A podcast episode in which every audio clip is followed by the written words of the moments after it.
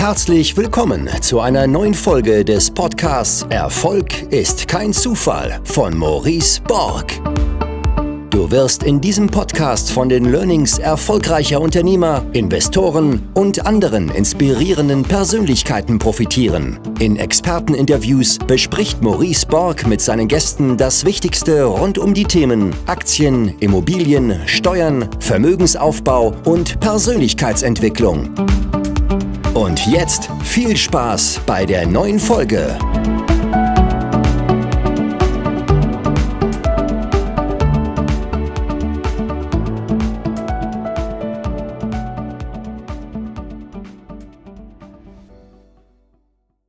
Na, Mr. Forbes Listmaker habe ich gerade versucht zu schreiben und wusste nicht mal, was das heißt.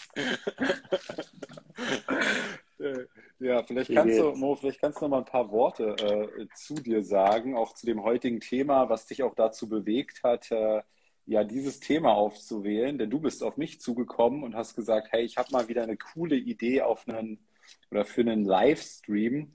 Und ja, wahrscheinlich kennst du auch Simon Sinek, Start with Why. Also äh, warum, warum dieses Thema für dich? Das finde ich auch nochmal spannend. Ja, super gern. Ähm, also es ist ja schon ein Jahr ziemlich genau her, dass wir das letzte Mal gesprochen haben. Ach krass. Ja, es ist verrückt, wie schnell die Zeit vergeht. Äh, ich habe jetzt dieses Jahr wieder gegründet, quasi äh, von vorne und äh, tatsächlich so ziemlich genau die letzten zwölf Monate mich voll darauf fokussiert und habe vor kurzem eben äh, die UG gegründet. Dann äh, wurde es quasi richtig ernst und habe daraufhin, ich sag mal, einige Nachfragen bekommen ähm, zur Struktur und also ne, so einfach Fragen, die jetzt für mich relativ offensichtlich waren, aber habe dann so daran gedacht, dass ich in den letzten Monaten immer wieder Leute auf mich zugekommen sind und das, äh, ja, also weißt du, die irgendwie einfach zu allen möglichen Themen Fragen gestellt haben. Man merkt, dass immer mehr Leute sich mit dem Thema beschäftigen, selbstständig zu werden, ob nur in Vollzeit oder in Teilzeit. Und dann dachte ich, äh, krass, das scheint ja echt viele Leute zu beschäftigen, äh, das, das Thema. Und habe dann erst gemerkt, dass es, dass ich ja das jetzt schon seit neun Jahren mache und dass es ja auch so lange dauert, bis man wirklich richtig gut darin wird, beziehungsweise wenn man eben nicht das Umfeld hat oder die Menschen hat, die einem da an die Hand nehmen, dass es einfach viel, viel länger dauert und dachte, okay, das ist wahrscheinlich super interessant für Leute, ähm, die sich mit dem Thema gerade beschäftigen, zu hören, wie man es macht. Und du hast ja jetzt auch mittlerweile ein paar Unternehmen gegründet. Äh, und deswegen habe ich dir geschrieben, meinte Maurice, was hältst du von dem Thema? Und äh, was ist jetzt äh, Forbes Listmaker? Was bedeutet das? Ähm, also es gibt äh, unterschiedliche Forbes-Listen äh, weltweit. Und für Europa ähm, wurden wir, ich und mein Mitgründer, ähm, 2019 äh, ausgewählt als einer der 30 äh, einflussreichsten Leute im äh, E-Commerce und Retail. Also gibt es unterschiedliche Kategorien. Äh, da musst du auch so einen ganzen Bewerbungsprozess durchführen. Ähm, und dann ja, führst du halt mehrere Interviews, da stellen die dir Fragen, da musst du deine Meinung zu mehreren Themen äh, äußern. Und da gibt es halt am Ende eine Jury von sehr erfolgreichen Unternehmern und Unternehmerinnen und die suchen dann die 30 einflussreichsten Leute in Europa oder Nordamerika oder Asien ähm, aus. Und ja, für 2019 äh, haben wir es auch geschafft. Es war echt verrückt. Also du weißt es auch erst an dem Tag, wo es veröffentlicht wird. Also du, du bekommst da vorher nicht Bescheid. Und also ich hätte niemals gedacht, was das für einen Impact auf deine Karriere hat. Also, weißt du, so, man, man hört es immer natürlich und das ist auch irgendwie eine, eine krasse Brand. Aber was das letztendlich für ein Qualitätslabel ist, wahrscheinlich eben auch, weil du einen gewissen Bewerbungsprozess durchgehen musst und es sehr, sehr kompetitiv ist. Also es ist einfacher, in Harvard angenommen zu werden, als auf diese Liste zu kommen. Ähm, ja, es, ist, es hilft extrem und ich, ich, ich rate es auch jeder Person. Also wenn man sich auf den Weg macht, ähm, ein besonderes Leben zu führen, sage ich jetzt mal, oder etwas Außergewöhnliches zu erreichen, dann immer versuchen, sich äh, irgendwann natürlich, muss dafür äh, halt eben was Besonderes geleistet haben, äh, darauf zu kommen, weil es halt einfach unglaublich ist, also der Impact. Das einmal dazu, was die Forbes. Äh, Und ähm, bevor wir mal in, die, in, die, in das heutige Thema auch starten, Äh, was, was hast du besonders gemacht mit deinem Gründer, was äh, euch dazu befähigt hat, quasi diese Auszeichnung auch zu erhalten? Ja, ähm, das Entscheiden, also das ist immer eine Frage des Betrachters oder Betrachterin natürlich. ne? ähm, ich glaube, das Besondere bei uns war, dass wir sehr jung gegründet haben. Ich habe mein Studium auch dafür abgebrochen. Äh, ich habe mit 20 schon angefangen, an Geschäftsideen zu basteln und mit 21 haben wir dann äh, unser erstes Startup gegründet. Äh, das war in Hamburg ähm, und ist eine, eine, Marke für gesundes Essen. Wir haben damals einfach gemerkt, dass viele Leute sich gesund ernähren möchten, immer mehr Vegetarier und Veganer in Deutschland gibt, aber der Lieferservice, die Lieferservice-Landschaft sehr, ja, das sah sehr mau und eintönig aus. Ähm, und da, das wollten wir halt einfach besser machen. Und das hat halt sehr gut funktioniert. Wir hatten super gutes Timing, aber sind auch eben dran geblieben. Also es ist ein langer, harter Weg gewesen. Und 2019, als wir dann die Auszeichnung bekommen haben, ähm, haben wir es halt geschafft, sehr, sehr viele Arbeitsplätze zu schaffen. Ähm, das war, denke ich, eine besondere Sache, vor allem wenn man überlegt, dass quasi, also was mich eben am meisten stolz gemacht hat, ist, dass meine Eltern damals nach Deutschland geflüchtet sind und wir jetzt in den Restaurants äh, ganz, also Hunderte äh, beschäftigen können, die auch einen ähnlichen Background haben. Ähm, und das halt in Deutschland, Österreich, Schweiz und England. Und ich denke, ja, das war dann halt die Auszeichnung äh, oder wieso, wieso wir dafür ausgezeichnet wurden. Mhm. Und dann lass uns mal ins heutige Thema starten. Äh, ich habe ein bisschen die Befürchtung, dass der sonst hier wieder zeitlich limitiert Instagram. Ähm, du hast es genannt, in neun Steps äh, zum eigenen Unternehmen. Was ist Schritt eins? Ja, ganz am Anfang stehen eigentlich zwei äh, Themen. Äh, einerseits die Menschen, also quasi, äh, ob, also du, beziehungsweise die Menschen, mit denen du ein Unternehmen oder eine Gründung, vor, Vorhaben startest. Und die Idee, beziehungsweise das Problem, ähm, das ihr lösen wollt. Es gibt zu dem Thema, ähm, fangen wir einfach mal bei der Idee an. Ähm, da gibt es nämlich immer viele Punkte, über die man stolpert. Ähm, was wichtig ist, ist, dass man ein echtes Problem löst. Also das bedeutet, ähm, die meisten sehr, sehr guten Gründungen ähm, haben, sind da gestartet, dass eine Person selber das Problem hatte. Also sprich, äh, Airbnb ist so ein ganz, ganz bekanntes Beispiel. Äh, die haben, waren in San Francisco, super teurer Mietmarkt, äh, dementsprechend auch sehr teure Hotels, hatten halt eine Matratze und haben einfach gedacht, hey, warum lassen wir nicht Leute auf der Matratze schlafen? Ähm, und dadurch ist das erst Airbnb erst entstanden, so mal als, als Beispiel. Und was man sehr oft sieht, ist, dass Leute sich in eine Idee verlieben. Und das ist auch sehr gut, wenn man sich in eine Idee verliebt, aber manchmal ist es auch so eine gewisse blinde Liebe, weil hinter einigen Geschäftsideen eben kein Geschäft steht, sondern vielleicht einfach nur ein Hobby. Was auch völlig okay ist, aber desto früher wir das erkennen, also desto früher wir erkennen, ob das nun eine Geschäftsidee ist, beziehungsweise damit irgendwann auch Geld verdient werden kann und ein nachhaltiges Unternehmen oder Unternehmung aufgebaut werden kann, oder eben ein Hobby und eine Leidenschaft, ähm, desto mehr Zeit sparen wir uns. Weil wenn wir früh erkennen, okay, das ist wahrscheinlich nur ein Hobby oder eine Leidenschaft, ähm, desto früher gehen wir in die richtige Richtung, weißt du? Oder entscheiden, okay, vielleicht brauche ich gar kein neues Hobby und sparen uns da eben sehr, sehr viel Zeit. Wenn wir jetzt den Schritt gegangen sind und herausgefunden haben, okay, das ist ein echtes Problem, ähm, dann äh, ist die große Frage, bin ich die richtige Person oder sind wir die richtigen Personen, um das zu lösen? Auch das ist etwas, was wir zum Beispiel bei der ersten Gründung, da denkst du erstmal nicht dran, weil du total leidenschaftlich bist und erstmal da total dich, dich reinstürzt. Aber es hilft extrem, dich zu fragen, okay, ähm, ganz nüchtern betrachtet, kann ich dieses Problem lösen? Und da, das, da trennt sich auch wieder ganz, ganz viel. Und auch da kannst du wieder viel Zeit sparen.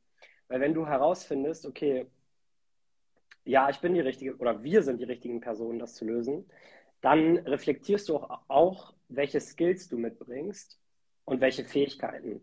Und das Gro Großartige daran ist, dass du nämlich dann auch weißt, welche Fähigkeiten dir fehlen. Weil wenn du weißt, welche Fähigkeiten dir fehlen, dann kannst du nämlich ähm, schnell überprüfen, ob du jetzt zum Beispiel, okay, brauche ich jetzt noch eine Mitgründerin oder einen Mitgründer oder eben Partner oder Partnerin ähm, oder kann ich das alleine machen oder ist unser Team jetzt schon komplett oder wie gehen wir da vor? Also das ist zum Beispiel eine sehr, sehr wichtige Frage. Ähm, um einmal auf diese beiden Themen Team und Idee nochmal einzugehen. Äh, wie finde ich heraus, ob ähm, meine Idee ähm, eine Geschäftsidee ist oder eben ein Hobby? Äh, das findet man meistens heraus, indem man mit anderen Menschen spricht. Also sagen wir mal jetzt zum Beispiel, wenn jetzt wenn, wir können ja auch gerne wieder das Beispiel an Airbnb äh, nehmen, weil das natürlich so bekannt ist. Also wenn die haben in San Francisco gelebt und wussten relativ schnell, okay, jeder hat das Problem der teuren Mieten. Jeder, also diese, diese teuren Mieten gibt es auch in anderen Städten wie London oder New York oder LA ähm, und Paris und Co. Das heißt, da war das wahrscheinlich relativ einfach, das zu überprüfen. In anderen Beispielen ist es vielleicht nicht so einfach. Was ich jetzt gemacht habe, kannst vielleicht du auch mal gleich kurz sagen, wie du überprüft hast, ähm, ob, die wichtigste, ob, ob Leute Interesse an der wichtigsten Stunde oder ähm, anderen Tätigkeiten von dir haben. Also was ich jetzt zum Beispiel gemacht habe, ich, ich habe jetzt ähm, ein neues Unternehmen gegründet, wo wir äh, berufliche äh, Texte, also hauptsächlich E-Mails, ähm, klarer, verständlicher und effektiver machen. Also sprich, mir ist irgendwann aufgefallen, dass super viele Menschen Schwierigkeiten haben, ähm, ja, effektive und überzeugende E-Mails zu schreiben. So. Und dann habe ich, äh, habe ich mich gefragt, okay, haben das Problem eigentlich auch andere Leute und sehen andere Leute, dass sie das Problem haben? Und so wie wir das, ähm, bevor wir jetzt irgendwie, bevor ich jetzt Geld, Zeit und eben Ressourcen da rein investiere, habe ich mir überlegt, okay, wie kann ich das denn jetzt ganz schnell testen? Und das nennt man ähm, ein MVP, also ein Minimal Viable Product, also quasi dein die schlankeste Version von dem Produkt, was du eigentlich entwickeln möchtest. Also wenn du später jetzt irgendwie, sagen wir mal, du möchtest ähm, Kochkurse entwickeln, so und du möchtest daraus ein Live-Event machen, ähm, dann machst du nicht, dann versuchst du nicht erstmal einen Kochkurs, ein Live-Event äh, zu verkaufen, weil du dann irgendwie eine Location finden musst, du musst ein Menü zusammenstellen, du musst es verkaufen, sondern du ähm, filmst dich vielleicht einfach selbst beim Kochen und stellst das bei YouTube hoch. So. Und dann schaust du einfach, wie die Leute reagieren. Also schauen sich Leute dein YouTube-Video an oder nicht. Ähm, also das war so mal als Beispiel, weißt du? Also quasi dieses YouTube-Video ist dann das, ähm, die schlankeste Version von deinem eigentlichen Produkt. Und was ich damals gemacht habe, anstatt direkt an der künstlichen Intelligenz zu arbeiten, die die Texte heute verbessert, habe ich ähm, eine Website schnell erstellt und habe ähm, äh, hab einfach selber die Texte verbessert. Das heißt, Leute haben die Texte mir geschickt auch hier über Instagram, äh, einige, ähm, haben dafür selbst entschieden, wie viel sie dafür zahlen wollen, weil ich selber keine Ahnung hatte, was das jetzt wert ist. Und dann habe ich die Texte verbessert. Ähm, so, weil das halt, weißt du, der schnellste Weg war, um irgendwie ein Produkt Leuten zu bringen. Ähm, und als ich dann gesehen habe, dass Leute darauf Bock haben und das cool finden, dann habe ich erst angefangen, an der, ähm, an der eigentlichen Technologie zu, zu arbeiten, weil mir das eben viel Zeit spart. Und wenn du dann merkst, okay, irgendwie hat niemand dieses Problem oder irgendwie es stimmt hier gerade nicht oder vielleicht, vielleicht denke ich oder vielleicht habe ich nicht den richtigen Ansatz gefunden, äh, dann sparst du dir auch da wieder super viel Zeit. Das erinnert mich an eine lustige Geschichte, die hat mir der, ähm, der Marketingchef der BVG hier in Berlin erzählt. Die machen immer so sehr geiles Marketing hier mit super Sprüchen auf den Bussen und so weiter. Und die hatten einen, ähm, eine Aktion gehabt zum, ähm, ich weiß gar nicht, wie der Tag heißt, ähm, äh, der Tag, wo darauf hingewiesen wird, auf die Ungerechtigkeit, dass Frauen weniger verdienen als Männer.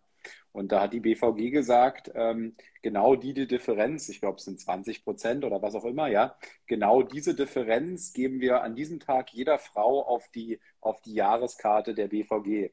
Und dann haben sie ähm, am Alexanderplatz einen Automaten hingestellt und der sollte halt nur Frauen ähm, äh, dieses Ticket vergünstigt verkaufen. Und Jetzt hatten die nicht so eine hundertprozentige KI, die ähm, erkennen konnte, ob das Frau oder Mann ist. Und in Berlin ist man sich da sowieso häufig nicht so ganz sicher, ja. Und dann haben die einfach in diesen Automaten eine, eine Person gesetzt, die dann halt immer manuell entschieden hat, ob das eine Frau oder ein Mann ist, ja. Weil so konnte er darauf sicher, äh, sicher gehen, dass es quasi an diesem Presseevent nicht schief geht. Aber was, ich, was ich eigentlich nochmal ergänzen wollte zu deinem Punkt, äh, du hast von, von MVP gesprochen, du hast davon gesprochen, wie ich das äh, gemacht habe. Ähm, das wohl krasseste Beispiel habe ich bei meiner Smart Seller Academy gemacht. Da hatte ich nicht ein MVP, sondern habe ich, äh, wie könnte man sagen, ein, ein Zero VP gemacht. Ja, also ich, ich hatte noch gar kein Produkt, ähm, sondern die Kernfrage war für mich auch erstmal, kriege ich mein Produkt, was in unseren Köpfen äh, besteht, verkauft? Und wer ist überhaupt die richtige Zielgruppe? Ist die Zielgruppe, die wir aktuell im Kopf haben, überhaupt die richtige? Und wie sind wir losgegangen? Wir haben Lead Pages genutzt. Das ist so ein Baukastensystem, wo du dir eine, ähm, ich sag mal, eine Landingpage erstellen kannst. Dann haben wir mit jemandem gesprochen, der relativ gut Ads schalten kann, Werbung schalten kann auf, äh, auf Facebook, auf, auf LinkedIn etc.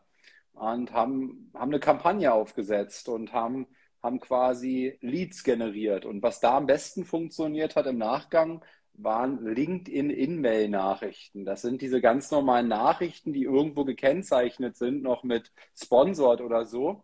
Ähm, die haben brachial gut funktioniert. Also da haben wir, da haben wir einen Lead eingekauft im Schnitt so zwischen 12 und 15 Euro. Und das war ein Vertriebsleiter ähm, von DAX-Unternehmen sogar, ja. Also richtig, äh, richtig fette Leads. Und dann haben wir mit denen gesprochen und auf einmal festgestellt, hey, fuck, dieses Produkt, was wir haben, ist geil, aber unsere Zielgruppe, die wir auserkoren haben, die sieht es eigentlich als Konkurrenz die sieht gar nicht, also die, die will nicht den Mehrwert ziehen, weil der Vertriebsleiter, der hat ein bisschen in, in sich die Befürchtung, die Angst, dass, dass, dass sein Chef wiederum denkt, hey, wenn dieses Produkt die Mitarbeiter geiler macht, dann bin ich ja obsolet ähm, und na, das könnte ja eine Gefahr für mich sein. Ja, und haben gemerkt, hey, äh, wir müssen unsere, wir müssen unsere Zielgruppe ändern. Also die großen, die großen Unternehmen, wo irgendwie Angestellte, Vertriebsleiter unterwegs sind, die haben in sich zu viel Ängste, die werden uns nicht beauftragen, ja, obwohl das dem Unternehmen tierisch weiterhelfen äh, würde, ist aber scheißegal, ja. Ähm, hilft nichts bei der Zielgruppe in dem Fall, ja. Die Zielgruppe, ein angestellter Vertriebsleiter, interessiert sich nicht für sein Unternehmen, er interessiert sich in erster Linie für seinen Job, ja. Und daraus haben wir gelernt, wir müssen, wir müssen eine andere Zielgruppe eingehen. Dann sind, haben wir mit einer anderen Zielgruppe gesprochen und gemerkt, was die eigentlich für ein Produkt haben wollen. Also das, was in unseren Köpfen war, äh, das hat gar nicht zu 100 Prozent gematcht. Das heißt, die wollten noch das, das und das haben und das, das und das wollten sie nicht haben. So, und irgendwann hatten wir dann den ersten ähm, Sale und haben zu ihm gesagt, pass auf, die, der nächste Durchgang von unserer Academy, der startet in genau vier Wochen. Ja, hast du Glück, schon in vier Wochen.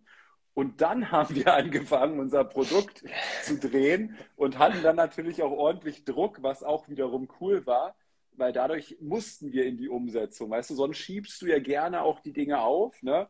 Weil ja, ist ja noch nicht so und ist ja auch noch kein Kunde und so weiter. Und ähm, das war also mein äh, Zero Viable Product oder wie du es genannt hast. Finde ich geil, weil also es ist echt richtig krass. Ich würde, ich, ich glaube echt, das ist einer der krassesten Learnings, die auch, über die meiner Meinung nach zu wenig Leute sprechen. Also, weil du einfach unfassbar viel Zeit und Geld sparst. Weißt du, wenn du halt den anderen Weg gehst, aber es fühlt sich unnatürlich an, weil wir immer erst denken, okay, wir müssen alles fertig haben und dann reden wir mit Kunden oder und dann ähm, verkaufen wir etwas, weil es muss ja perfekt sein. Äh, und es ist echt genau andersrum. Äh, und du hilfst deinen Kunden auch viel mehr damit, wenn du viel, viel schneller anfängst, mit denen zu sprechen. So, was wollen sie überhaupt? Das ist auch ganz cool, dass du es gesagt hast, weil zum Beispiel, äh, ja, ich war, also ich war dieses Jahr ja auch echt super wenig aktiv, weil ich da so tief rein eingestiegen bin, um, um dieses Produkt endlich fertig zu bekommen, weil es sehr, sehr, eine sehr komplexe Technologie ist dahinter. Ähm, was wir dann auch gemacht haben, ist, ich dachte nämlich auch, hey, ähm, das sind auf jeden Fall Sales-Teams, die, äh, die diese, diese künstliche Intelligenz benutzen wollen, weißt du, die wir entwickeln, damit die ihre Texte verbessern. Und dann habe ich mit, äh, mit befreundeten Unternehmern und Unternehmerinnen, mit Freelancern, mit äh, Agenturen und Co. gesprochen.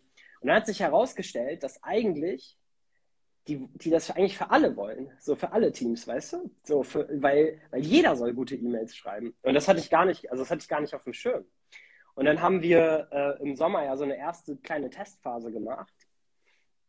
Und dann hat sich herausgestellt, dass viele, die das äh, viel benutzen, ähm, eher mit, also weißt du, so eher gar auch, auch ein bisschen an der Zielgruppe, also eine andere Zielgruppe sind, als wie ich angenommen habe.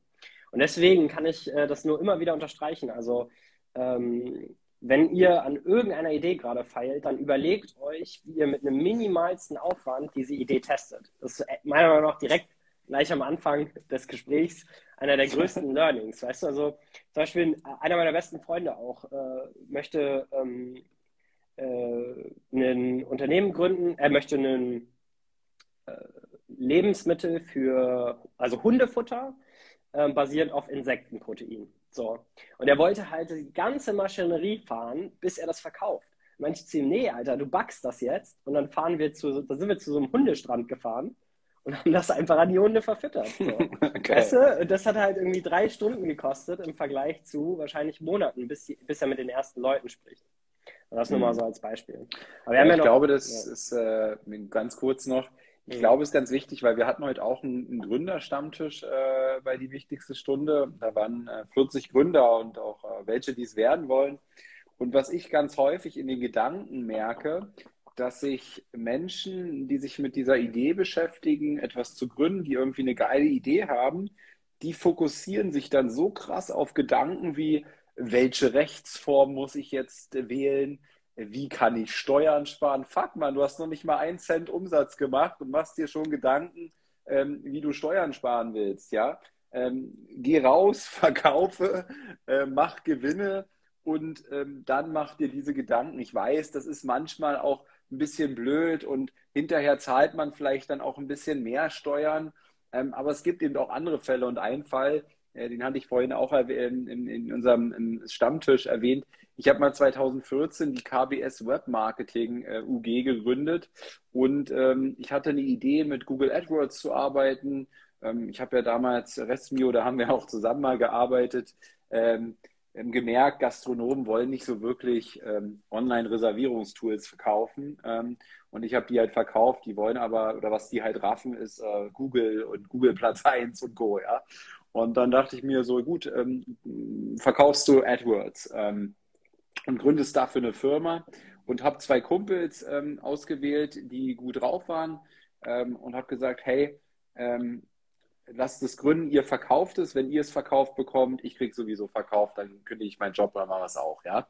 Und die, ähm, die beiden sind dann los und wir haben davor aber ewig Gedanken gemacht, welche Rechtsform haben äh, eine UG gegründet, einen Gesellschaftervertrag und tausend potenzielle Fälle in diesem Vertrag irgendwie abgeriegelt. Das war so ein, so ein Batzen Papier. Äh, ich schlafe heute noch ein, wenn ich an die Situation denke, wie ich da beim Notar sitze und der da stundenlang vorliest. So, und am Ende, was passiert? Nicht ein Sale und das Ding musste wieder eingestampft werden, ja. Und äh, davor will ich, davor will ich einfach ganz klar warnen, ja. Also, klar, mit Haftung und alles, alles schön und gut, aber ich glaube, man kann oft mit so einem Beispiel, was du jetzt auch erwähnt hast, relativ schnell mal loslaufen und die umsatzsteuerlichen Auswirkungen, was mit den Sales passiert ist, die ihr am Hundesee gemacht habt, äh, diese Fragen, ähm, die vielleicht erstmal nach hinten schieben. Ja, absolut. Also da, da kommen wir auf jeden Fall auch nochmal dazu, zu diesem, äh, äh, welcher Struktur die richtige ist. Ähm, bin ich aber auf jeden Fall deiner Meinung. Kann ich gleich auch nochmal was zu erzählen. Ähm, lass uns doch mal kurz zu dem nächsten Punkt kommen. Also ganz Gerne. kurz ähm, nochmal, ich hatte das mir noch aufgeschrieben. Also einer der einfachsten Wege für MVPs ist echt, schaut, macht YouTube-Videos, macht, haut PDF-Dokumente raus. Also wirklich das Minimalste, ähm, was an, an das Produkt rankommt, was ihr eigentlich verkaufen wollt. Ähm, und dann ist es mit Haftung und Co. auch viel, viel einfacher, ne, wenn ihr irgendwie so rein digitale Produkte habt. So, ähm, genau, Mentorship habe ich mir als nächstes, hatte ich mir als nächstes mal aufgeschrieben und ausgedacht. Ist ja auch immer wieder ein Thema. Haben wir bei unserem ersten Gespräch auch schon mal drüber gesprochen. Und ich habe tatsächlich äh, eben noch mal ganz kurz mit Jost telefoniert. Der hat mich äh, ein halbes Jahr begleitet, jetzt bei der zweiten Gründung.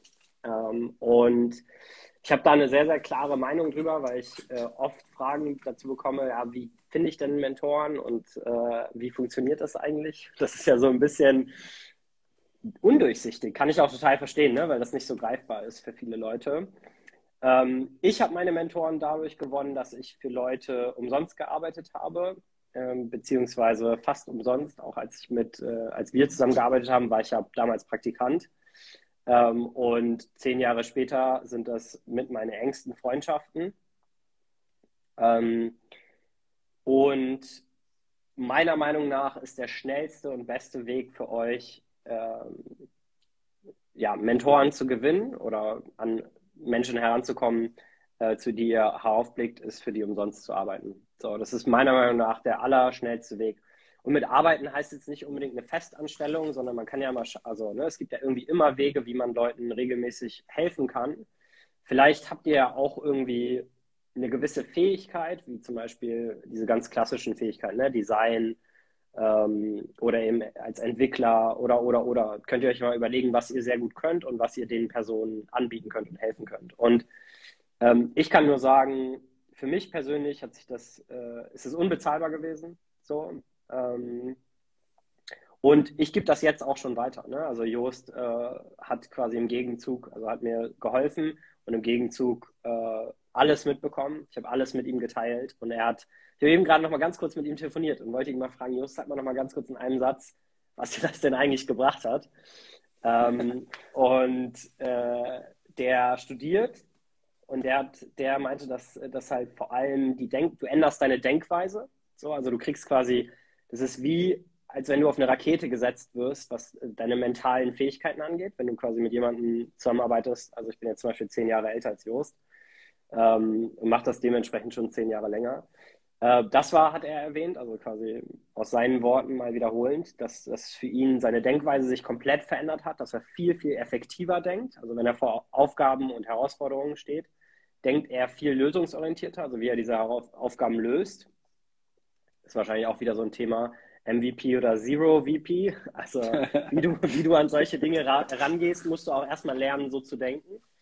Und die andere Aufgabe, das fand ich auch interessant, was er gesagt hat, ist, dass ähm, das ist, das kommt für uns, also für dich auf jeden Fall auch, immer sehr natürlich rüber und deswegen vergessen wir das manchmal.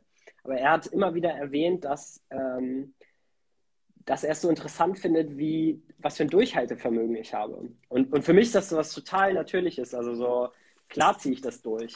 Es ist, als ich mir die Idee kam und ich wusste, okay, das ist eine gute Idee und ich will das machen, ist für mich klar gewesen, dass ich das durchziehe. Aber ich glaube, ähm, das hilft vielen Leuten nochmal zu verstehen, dass irgendwann lässt eine Motivation nach und dann braucht man Disziplin. Das heißt also, so, ne, die, es ist immer einfacher, motiviert zu sein. Also man, es gibt auch Faktoren und das Umfeld und Co., das einen motiviert. Ähm, aber du kannst immer mal einen schlechten Tag haben. Ne? Ich weiß auch, wenn du manchmal, du, du hast es auch schon in deinen Stories gepostet, dass es besonders geil ist, morgens zu laufen, wenn es regnet. Und das ist halt dann nicht mehr Motivation, sondern das ist Disziplin. Und das äh, ist zum Beispiel auch ein großer, wichtiger Punkt, den man entwickeln muss. Äh, meist wird er uns nicht in der Schule oder Uni oder so beigebracht. Ähm, und da hilft äh, es sehr, sehr mit Mentoren zusammenzuarbeiten. Und genau, also meiner Meinung nach ist, es ein extrem wichtiger Punkt. Also Mentorship. Ich meine, welches Champions League Team oder olympische Athleten hat, haben denn keine Coaches? Das gibt es gar nicht. So, warum gibt es das in unserem ähm, Unternehmer, Unternehmerinnen-Umfeld oder selbstständig, Selbstständigkeit nenne ich das mal lieber. Deshalb äh, ist es, gehört es für mich 100 Prozent dazu und meiner Meinung nach der beste Weg, ob in, äh, also wirklich, ob es nur ein paar Stunden in der Woche oder im Monat sind oder eben Vollzeitpraktikum, wenn man es kann, äh, ist äh, den Leuten umsonst äh, die, äh, deine ja, Arbeitszeit ähm, und Wissen anbieten. Ja, ich finde das, äh, find das ganz interessant, was du gesagt hast mit kostenlos arbeiten. Ähm, ich würde es nochmal eine Ebene höher schieben. Ich glaube, du musst dir eben die Frage stellen und das macht den Unterschied, wenn du jemand als äh, oder wenn du jemanden zum Mentor gewinnen willst, wie kannst du dieser Person helfen? Weil die meisten gehen mit der Frage rein, wie kann diese Person mir helfen? Und ich kriege auch ähm, häufiger so Nachrichten, wo dann drin steht, hey Maurice, ähm, du kannst mir in dem Ding helfen, du kannst mir in das, dem helfen, in dem und in dem und in dem und dem. Kannst du mein Mentor werden? ja, also, und ähm, du hast jetzt gesagt, für den kostenlos arbeiten. Ich glaube, sich eben die Frage zu stellen, wie gehe mit der Frage da rein, wie kann ich dieser Person helfen? Und gerade, ich meine, die erfahrenen Personen, die dann irgendwie ähm, schon meinetwegen 50, 60 sind, irgendwie hier auch online in der Welt unterwegs sind, wovon haben die häufig keine Ahnung? Von online. ja, äh, das heißt, ähm, da sind äh, doch junge Menschen häufig sehr, sehr, sehr gut drin, ja, in diesen ganzen Themen. Und wenn ich mir mal hier so ein, ähm, so ein paar Instagram-Profile von, ähm, von bekannten Unternehmerpersönlichkeiten, wenn wir in dem Thema mal sind, angucke, ähm, dann fallen mir da schon ein paar Dinge ein, wo ich denen mal helfen kann, ja. das heißt, wenn ich so jemand gewinnen will, mit dieser Frage eben reinzugehen, wie kann ich dem helfen, obwohl ich ja Hilfe will, ja? Aber das ist die erste Frage.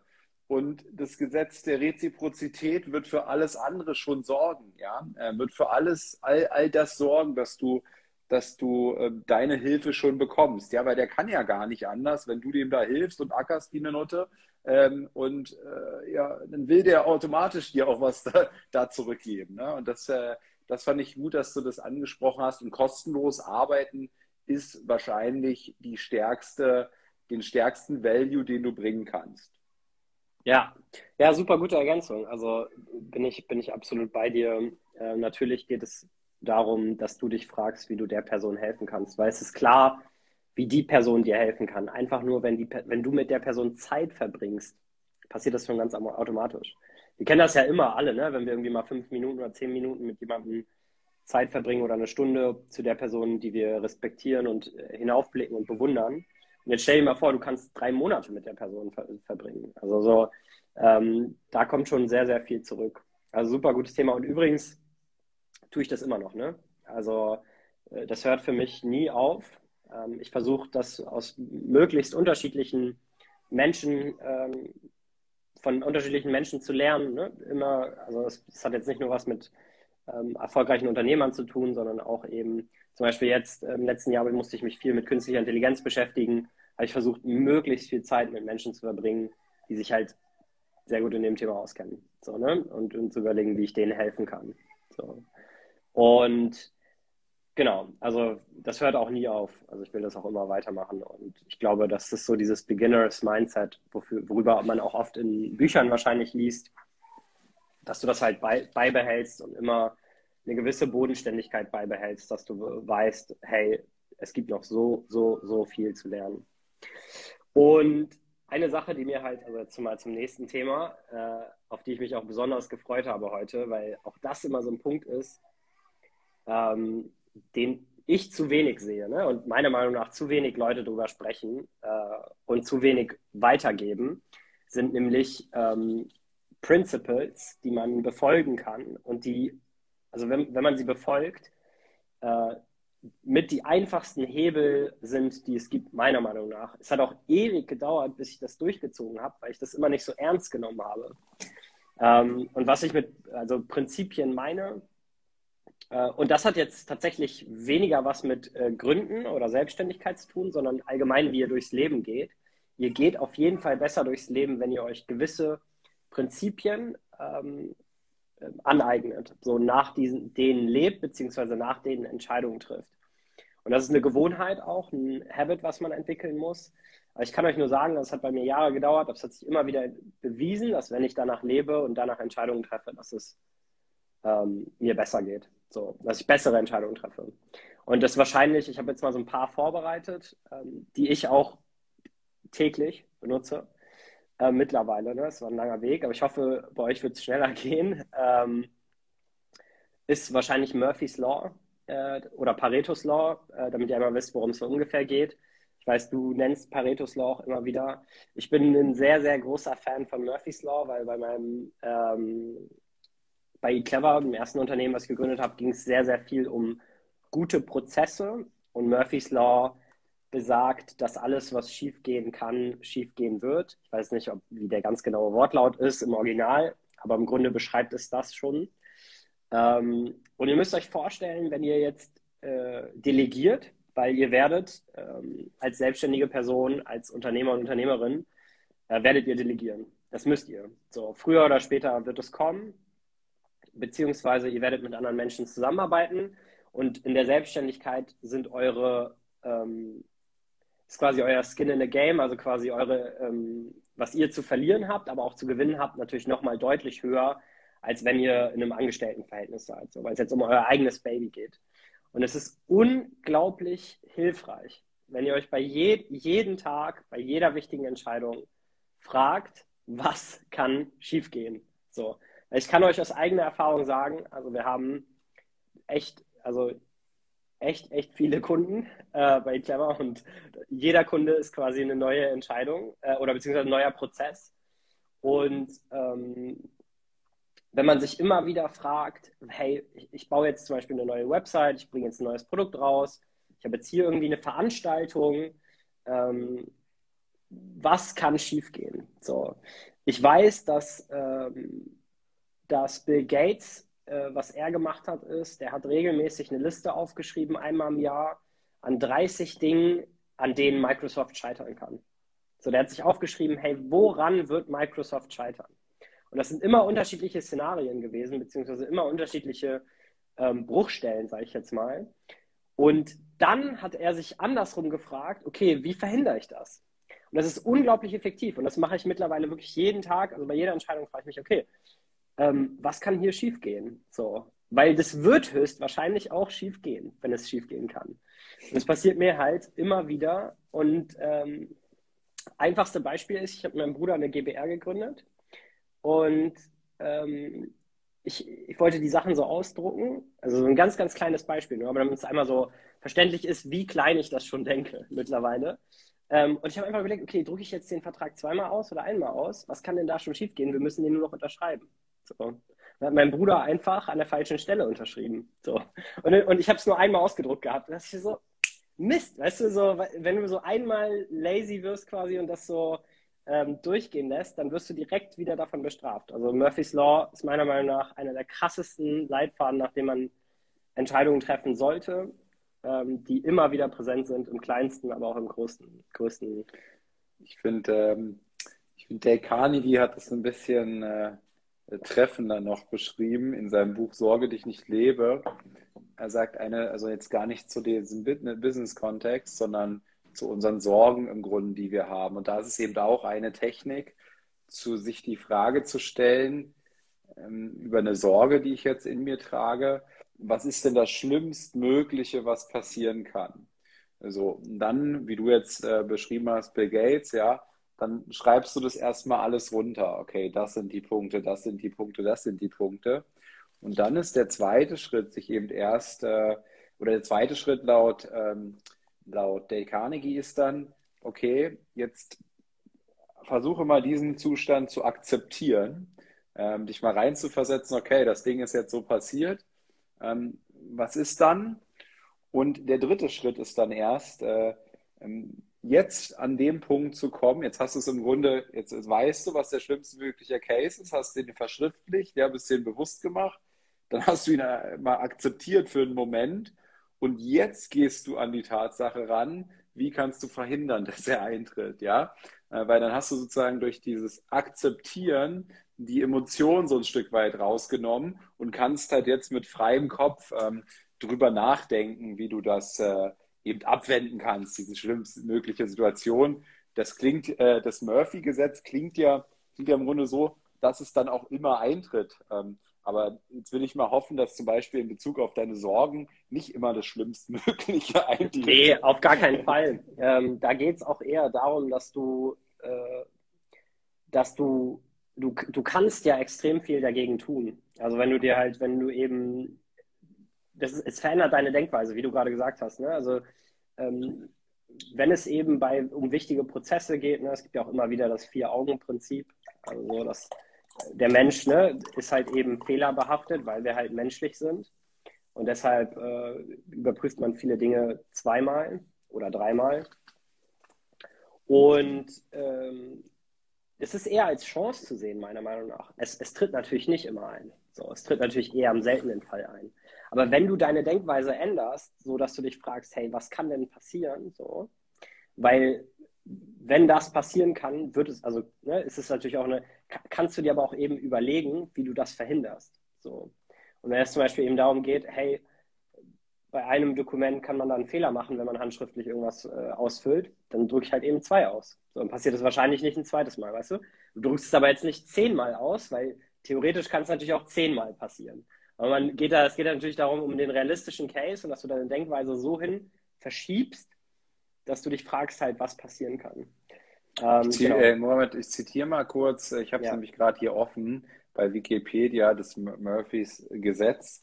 Wenn es mehrere Möglichkeiten gibt, eine Aufgabe zu erledigen und eine davon in einer Katastrophe endet oder sonst wie unerwünschte Konsequenzen nach sich zieht, dann wird es jemand genau so machen.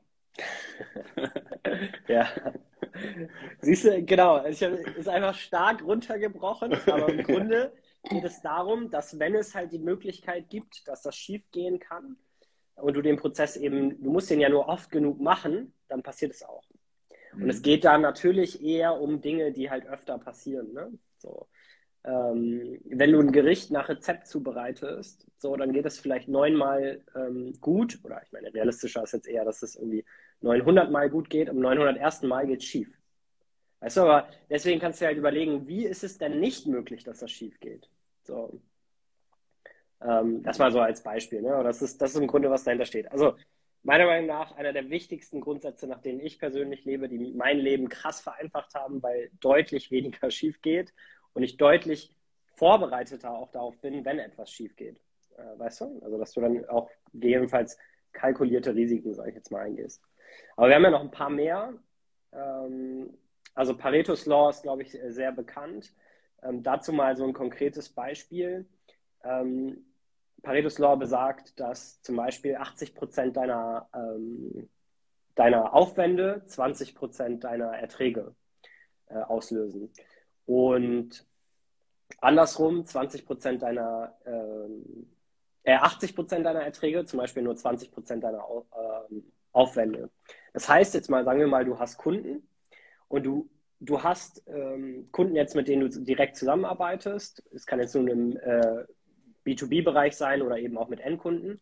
Du wirst höchstwahrscheinlich immer wieder dieselben Probleme, also dieselben Kunden haben, die sich melden und sich beschweren oder irgendwie immer wieder Fragen haben und immer wieder was von dir wollen und einfach immer wieder Zeit von dir kosten. Und wir hatten das auch. So. Und was wir gemacht haben, ist, dass wir, auch wenn das uns Geld gebracht hat, sage ich jetzt mal, hat uns, haben uns immer wieder dieselben Leute oder dieselben Geschäftspartner oder dieselben Kunden die meiste Zeit gekostet. Und du denkst zwar, oder wir dachten, wir haben die Zeit, aber als wir angefangen haben, proaktiv diese Geschäftsbeziehung zu beenden, weil es uns einfach, weißt du, so unverhältnismäßig Zeit gekostet hat, ver verbessert das deine, also einerseits die Qualität deines, deiner, deiner Unternehmung, deiner Selbstständigkeit extrem, auch wenn du erstmal auf Umsatz oder ähm, Einnahmen verzichtest, sage ich jetzt mal. Aber das schafft gleichzeitig auch viel mehr Freiraum, Gedankenfreiraum, Zeit, die du hast, äh, und Ressourcen. So. Und dann kannst du dich wieder darauf konzentrieren, die, ähm, die super guten Kunden zu finden. So. Und das ist so ein Ge Gesetz, was man, also Pareto's Law, was man immer wieder in der Natur findet. Aber wir sprechen jetzt hier quasi um Unternehmungen. Das habe ich mal ein unternehmerisches Beispiel genannt. Ähm, und es hat super gut funktioniert. Und wir haben es immer wieder gemacht. Wir haben uns immer wieder gefragt, hey, wer kostet uns die meiste Zeit und bringt durchschnittlich viel Umsatz, sage ich jetzt mal. Ähm, genau. Aber das, das ist ja wahrscheinlich ganz, ganz interessant, du kannst der Pareto noch weiter runterbrechen. Also wenn 20 Prozent deiner Kunden für 80 Prozent des Umsatzes verantwortlich sind, dann kannst du jetzt auf diese 20 Prozent nochmal die 20 Prozent ähm, anwenden und 20 Prozent von 20 Prozent sind 4 Prozent. Und das heißt, 4 Prozent äh, machen, ähm, also 4 Prozent deiner Kunden sind für 64 Prozent, weil es wäre jetzt 80 Prozent von 80 Prozent, ne? Ähm, also 4 Prozent sind für 64 Prozent deiner, äh, deiner Umsätze verantwortlich und sich im Grunde dann nochmal ähm, genau auf diese, diese 4 Prozent zu konzentrieren, da wird es dann irgendwann immer spannender. Ne? Und jetzt könnte man nochmal Pareto anwenden, ne? Ähm, das müsste man mal ausrechnen, aber ähm, so, das, das, das findet sich ja oft wieder. Ne? Und äh, wie du halt sagst, äh, ähm, oft versucht man ja gerade äh, am Anfang vielleicht in der Selbstständigkeit äh, sein, sein, sein Trichter möglichst auf, weit aufzuspannen, ja, damit da Hauptsache irgendwas reinfällt, ähm, das aber oftmals gar nicht zielführend ist. Gerade im Vertrieb ist das ein, ähm, ist das ein großer Fehler. Ähm, wenn du mal dir aufzeichnest, den Funnel, also wie viele Deals machst du beim Erstgespräch, wie viel machst du beim Zweitgespräch, bei wie vielen gehst du ins dritte Gespräch, bei wie vielen sogar ins vierte Gespräch, ja? Welche Deals machst du noch nach sechs Monaten nach dem Erstkontakt und so weiter? Dann ähm, kannst, wirst du häufig feststellen, dass Gespräch drei, vier, fünf keinen Sinn macht und du mal konsequent einem Kunden sagst nach Gespräch Nummer zwei, pass mal auf, Baby, du bist eine Person, die kann keine Entscheidung treffen und ich schon und ich treffe jetzt die Entscheidung, mit dir nicht mehr zu sprechen. Das ist für mich okay, für dich wird es auch okay sein und ich konzentriere mich auf diese beiden, ja. Ähm, und fokussiere mich nur auf diese beiden ähm, Gespräche. Also ich führe maximal ein Folgegespräch und ansonsten ist Arsch, geleckt, ja. Und wenn ich diesen Fokus betreibe, habe ich aber vielleicht so viel Zeit geschaffen, ähm, dass ich auf einmal um so vieles mehr Umsatz und ihm Geld verdiene. Ja? Also das sind ähm, äh, wichtige Punkte, derer sich, die sich jeder mal ähm, vergegenwärtigen muss. Aber das klappt natürlich nur, wenn ich meine Zahlen kenne. Die meisten kennen ja gar nicht ihre Zahlen. Die meisten kennen auch nicht ihre Kunden. Und wenn man diese Zahlen nicht kennt, kann man nicht äh, diese Entscheidung treffen. Ja, das ist wahrscheinlich, damit können wir wahrscheinlich noch ein paar andere, ein paar Stunden füllen. Ähm, Nochmal dazu, dazu nochmal ein kleiner Tipp. Äh, also wenn, wenn man dann eben soweit ist, dass man Kunden hat, für alle, die jetzt zuhören und schon Kunden haben und genau diese Situation kennen, die Maurice gerade beschrieben hat, ähm, der, der wahrscheinlich einfachste Weg, äh, die guten Kunden dann zu finden, also wenn man irgendwie gute Kunden hat und sich fragt, ja, okay, wie finde ich denn jetzt noch mehr von denen, wenn ich die schlechten Kunden rausschmeiße? ist einfach die guten Kunden fragen, weißt du? Also es ist tatsächlich verrückt. Also man kann einfach mal, wenn man diese Geschäftsbeziehung schon hat, die Leute sind ja zufrieden mit dir, weißt du? Die sind ja, das sind ja gute Kunden von dir. Das heißt, du machst was richtig für die, du hilfst denen, frag die einfach mal. So. Ähm, das ist jetzt, sag ich mal, der einfachste Weg, nur mal ganz kurz nebenbei, bevor wir ähm, zu weit abschwenken. Ähm, ein weiterer oder Prinzip oder Principle, nach dem ich lebe, ist äh, Sunk-Cost-Effekt. Kennt sicherlich auch jeder.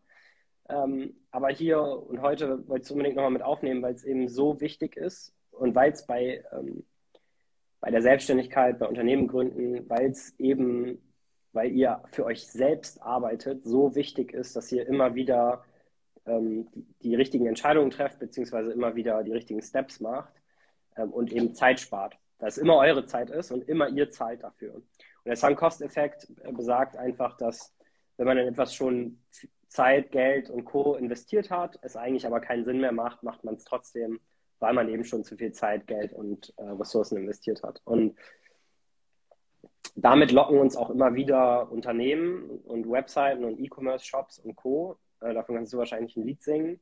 Ich kann euch auch da nur wieder eine kleine Erinnerung geben ähm, dass uns das immer wieder passiert mit dem Sunk-Cost-Effekt und dass ihr immer mal wieder, wenn ihr an etwas arbeitet und merkt irgendwie, ah, okay, ich finde die Motivation nicht mehr daran zu arbeiten oder irgendwie scheint das doch nicht so in die richtige Richtung zu gehen. Jede Sekunde, die ihr nochmal da reinsteckt, äh, ist wahrscheinlich verschwendet. So, und jede Minute, die ihr das stoppt und in etwas anderes investiert, ähm, ist wahrscheinlich eine richtige Entscheidung. Weil ihr, ihr könnt es einfach sagen, okay, ich habe jetzt viel gelernt, aber das bringt mir jetzt hier nichts mehr und ich meine jetzt was anderes. Ähm, das einmal zu dem Prinzip. Ähm, ansonsten finde ich noch super interessant ähm, Skin in the Game. Das ist auch ein Thema, über das sehr, sehr wenige Leute sprechen. Dazu gibt es ein sehr gutes Buch. Äh, ich finde einfach, ja, man hört darüber zu wenig, aber ähm, ein, eine Sache, die mir extrem hilft, wenn ich Entscheidungen treffe und auch Entscheidungen darüber treffe, mit wem ich zusammenarbeiten möchte. Das ist auch noch sehr, sehr wichtig. Ihr, ihr müsst nämlich, ihr könnt es nicht komplett alleine durchziehen. Ähm, egal in welcher Art von Beziehung werdet ihr mit Menschen zusammenarbeiten. Ist mich immer zu fragen, was für eine Motivation hat diese Person jetzt mit mir zu arbeiten. was für eine Motivation hat die Person, mir jetzt diesen Gefallen zu tun? Was hat die, die, diese Person für eine Motivation, ähm, mein Produkt zu kaufen, äh, mir irgendwie Feedback zu meine, meiner Präsentation zu geben oder, oder, oder. Ähm, und ja, es ist nun mal leider so, dass, ne, wenn man eben in der Welt unterwegs ist, gibt es halt auch immer wieder schwarze Schafe. Dann gibt es auch immer wieder Leute, die einen vielleicht nicht ganz bewusst was, was Böses wollen, aber deine Zeit verschwenden, sage ich jetzt mal. Ähm, und da ist es einfach extrem wertvoll, immer wieder einen Schritt zurück zu machen, zu reflektieren und sich zu fragen, okay, was hat diese Person denn jetzt für eine äh, ähm, Motivation oder Agenda? Wieso arbeitet die jetzt mit mir? Oder wie, wie hilft das jetzt der Person? Und wenn ihr versteht, was die Incentives der Person sind und Motivation und wieso, wieso die Person so handelt, wie die handelt, gibt euch das extrem viel Sicherheit ähm, und auch Selbstvertrauen, weil ihr dann wisst, okay, ähm, das ist jetzt eine, okay, das macht Sinn zum Beispiel, ne? oder das, ähm, manchmal fehlen mir so die deutschen Worte, also so, dass äh, das alles, it adds up, also quasi, ne, wenn du irgendwie eine Story hast, eine Geschichte, das quasi alles so ja, mich, brauch, mich brauchst du da nicht fragen, mir fehlen manchmal die englischen Worte. Boah, ist so schwierig. Ich komme manchmal echt total durcheinander. Aber auf jeden Fall, ich denke, es wird so klar, was ich meine. Ne? So, also das, das, das ist etwas, wie gesagt, ich, ich höre das leider nicht oft genug, aber es ist extrem hilfreich, egal in welcher Lebenssituation, auch wenn ihr noch in der Schule seid, ist es extrem hilfreich. Fragt euch einfach, was ist die Motivation von der Person und was hat die Person davon, jetzt irgendwie euch zu helfen. Und ganz oft ist die Frage, ist die Antwort auch einfach nur, das sind eure Freunde oder das Familie. Weil Freundschaft und Familie, also echte Freundschaft und echte Familie, haben ganz oft ganz natürliche Motivationen, weil die halt ähm, ähm, weil, die eine, weil die eine Beziehung zu euch haben und damit ähm, wollen die immer, dass es euch gut geht. So, ne? Im Normalfall, sage ich jetzt mal. Das mal so als Beispiel. Ähm, eine andere Sache, Prinzip, nachdem ich, äh, was ich jetzt auch immer wieder ausprobiert habe in der Vergangenheit, was jetzt Produkt Produktivität ausgeht, das kann auch jede Person direkt morgen mal ausprobieren. Ähm, das nennt sich Timeboxing. Ähm, und wie das funktioniert ist, dass ihr nicht nur Termine eintragt in eure Kalender, ähm, sondern äh, jede Tätigkeit, die ihr durchführt. Also jeden Tag wisst ihr, okay, ich muss um die Uhrzeit ähm, meine E-Mails checken, ich muss um die Uhrzeit Gassi gehen, ich muss um die Uhrzeit Mittagessen, ich muss um die Uhrzeit ähm, irgendwie bei meinen Lieferanten anrufen äh, täglich oder am Lager anrufen oder wie, wie auch immer, was ihr für To-Dos habt, die jetzt nicht unbedingt ganz klassische Termine sind mit anderen Menschen tragt die in euren Kalender ein. Es ist unglaublich, wie viel mehr man schafft und wie viel transparenter es auch wird, was ihr eigentlich den ganzen Tag macht. So. Ich, bin, ich bin ehrlich, ich schaffe das auch noch nicht jeden Tag, weil es auch manchmal schwierig ist. Also bleibt dran, wenn ihr es jetzt nicht irgendwie jeden Tag macht oder wenn es am Anfang irgendwie ähm, schwierig ist, da eben dran zu bleiben. Aber probiert es immer wieder aus. Irgendwann entwickelt man so eine Gewohnheit. Und ich kann nur sagen, also es gibt natürlich auch Natürlich hat man das auch wieder in Büchern gelesen. Sehr, sehr erfolgreiche Menschen ziehen das auch durch. Und es fu funktioniert meiner Meinung nach auch besonders, wenn man halt fokussiert arbeiten möchte, weil zum Beispiel ähm, ja, seit diesem Jahr designe ich auch, also mache ich auch so Webdesign oder programmiere ein bisschen und da ist es einfach unglaublich hilfreich, wenn man so ein, zwei ähm, ja, Stunden sich einfach blockt und genau weiß, okay, zu der Uhrzeit mache ich nichts anderes. Das einmal nochmal zum äh, Thema Timeboxing. Ich weiß nicht, ob du es mal ausprobiert hast, Maurice. Ja, was ich da, was ich da schon häufig äh, beobachtet hat an, an, dieser Sache und die halte ich für sehr elementar, wenn man sowas macht. Äh, sie klingt recht, ähm, recht logisch oder ähm, selbstverständlich, aber sich daran auch zu halten, weil es, äh, ich beobachte es häufig, dass Menschen sich Terminpläne erstellen mit To-Dos und genauso vorgehen, wie du jetzt sagst, aber sich an Tag 1 bereits nicht daran halten. Ja, also wenn ich mir jetzt in den Kalender eintrage, ich mache von 10 bis 11 Kaltakquise, ähm, dann ist dieser Plan erstmal sehr löblich. Wenn ich es dann aber nicht mache, bringt dieser ganze Plan überhaupt nichts. Und das Schlimme daran ist, mein Selbstwert sinkt immens, weil weil ich selber mir überhaupt nicht mehr vertrauen kann in dem, was ich sage zu mir selbst. Ne? Also ich mache mir einen Plan und sage, ab nächster Woche werde ich das und das machen. Und bereits am Tag 1 halte ich mich nicht daran, ja. Da bricht, äh, da bricht alles zusammen. Und äh, das kann ich nur sagen, äh, mach nicht zu viel, ja, nicht sie, sieben Tage die Woche Arbeit von, von 8 Uhr morgens bis 20 Uhr deinen Terminkalender vollballern ähm, und sich dann nicht dran halten, bringt überhaupt nichts. Äh, wenn du, wenn du fünf Stunden am Tag, fünf Stunden am Tag effizient arbeitest, wirst du zu den reichsten 1% Menschen auf dieser Welt in diesem Land gehören. Nur fünf Stunden, nicht mehr. Ja? Arbeite nicht mehr als fünf Stunden meinetwegen.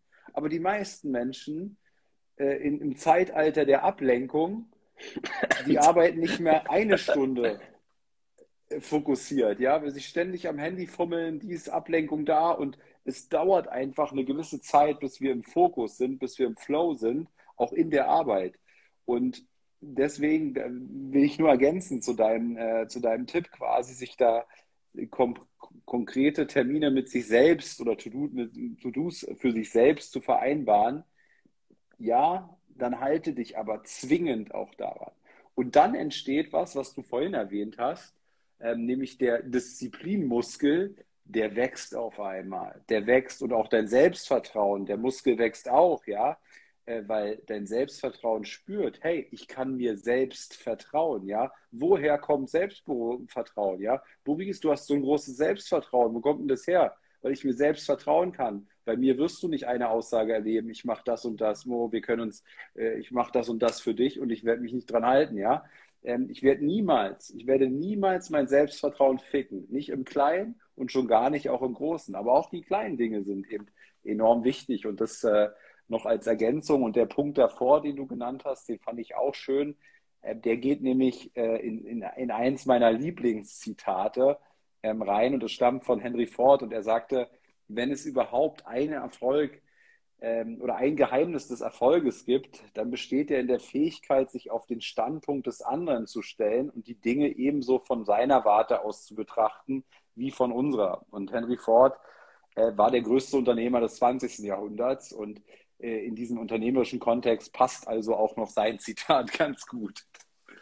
Mega. Ja, echt, äh, das ist Gold wert, was du gerade zusammengefasst hast. Also vielen Dank dafür, Maurice. Ähm, wir werden hier, glaube ich, gleich rausgeschmissen, oder? Ach, da steht es ja, noch eine Minute 16. Ja, dann lass uns hier ein kurzes Break machen und gleich nochmal treffen, äh, weil wir haben ja noch ein paar Punkte offen, aber ich weiß ja, auch nicht, warum Fall. Instagram das jetzt neuerdings so regelt. Also bis gleich, ne? Jo, bis gleich. Beziehungsweise hier kam auch die Frage auf, ich könnte mir vorstellen, du hast äh, mehr als drei oder vier Principles. Ähm, äh, oder sind das gar nicht so viele? Nee, also ich wollte es jetzt äh, bei dem Punkt, weil wir eben noch einige Punkte haben, erstmal ja. lassen.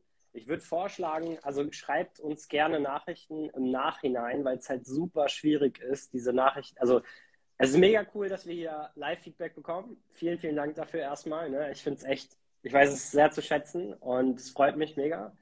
Ähm, es freut mich auch, wenn Leute Kommentare schreiben, schreiben und dieses Herz immer schicken.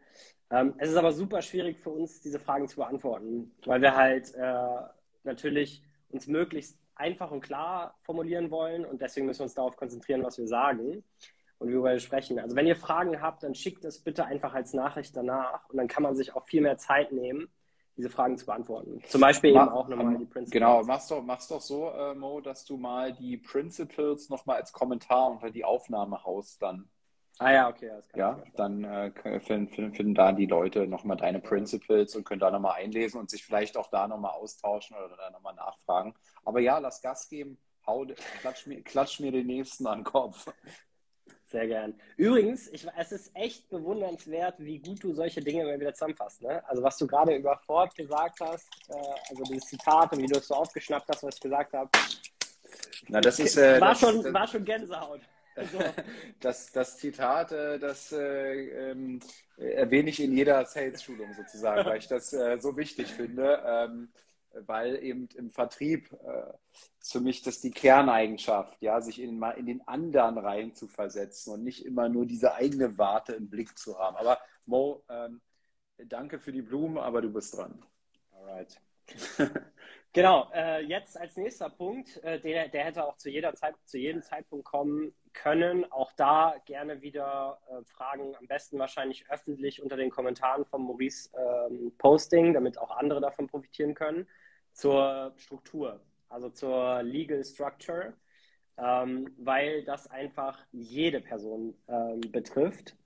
Und dazu gibt es echt ein paar wichtige Punkte zu sagen, wo ich manchmal mit erfolgreichen Unternehmern darüber spreche oder Unternehmerinnen und die das nicht wussten. So, weil ähm, viele Leute sagen einem das einfach nicht, beziehungsweise man hat niemanden, der einem das sagt. Und ihr müsst es am Anfang bedenken, was für eine Struktur ihr aufsetzen möchtet.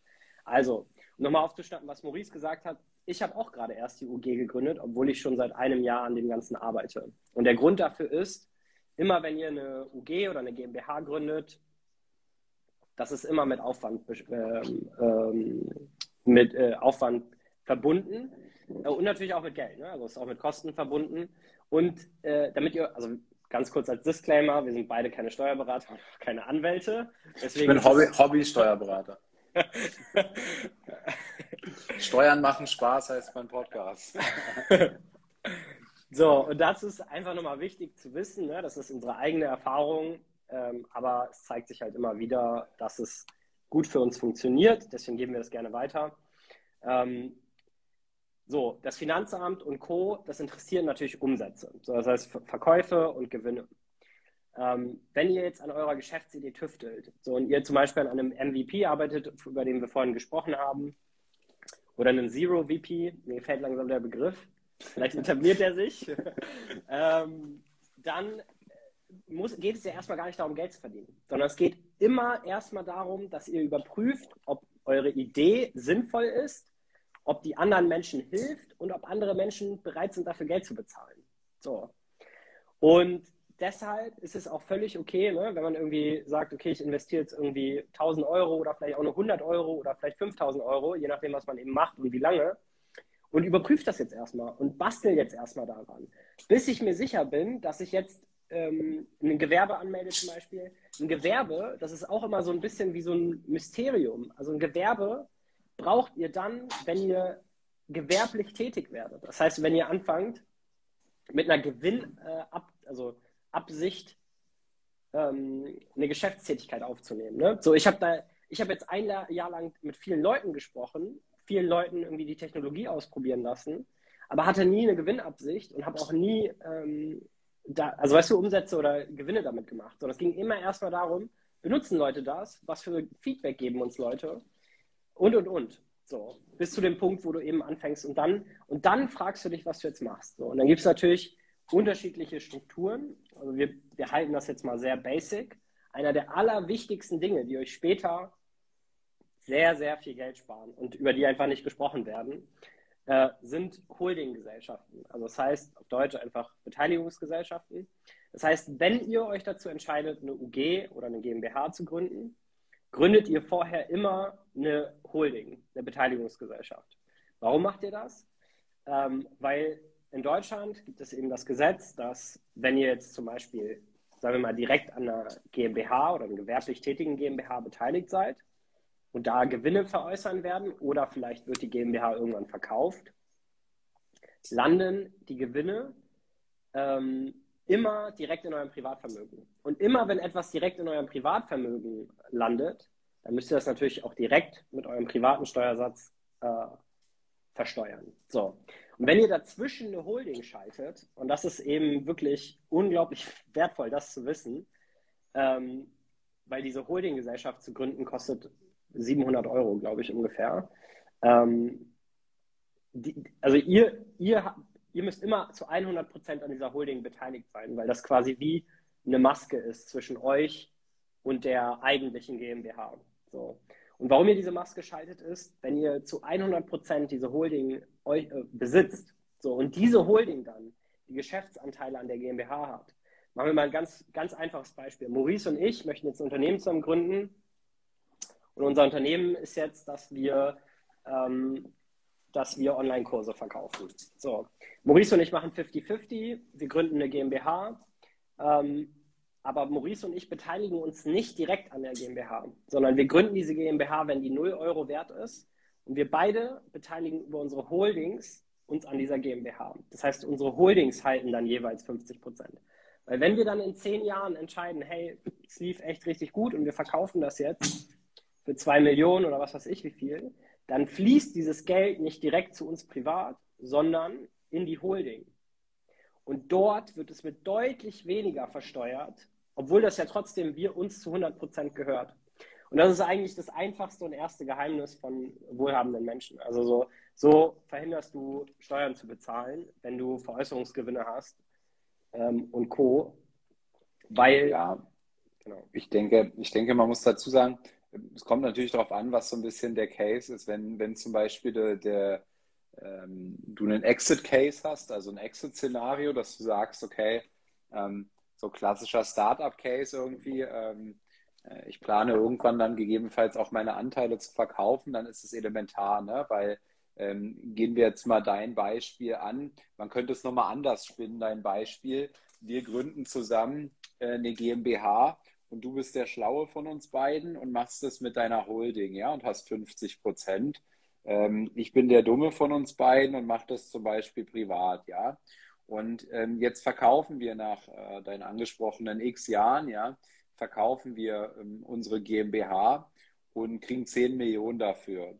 Dann würden ähm, 5 Millionen ähm, an dich gehen, in deine Holding und du würdest in, in, in dieser Sphäre, also für diesen Transfer, für diesen Veräußerungsgewinn würdest du 1,5 Prozent Steuern zahlen. Dann hättest du das, das Geld nicht, nicht privat, aber es wäre in deiner Holding 1,5 Prozent von 5 Millionen und ich würde 5 Millionen versteuern in meiner Privatsphäre.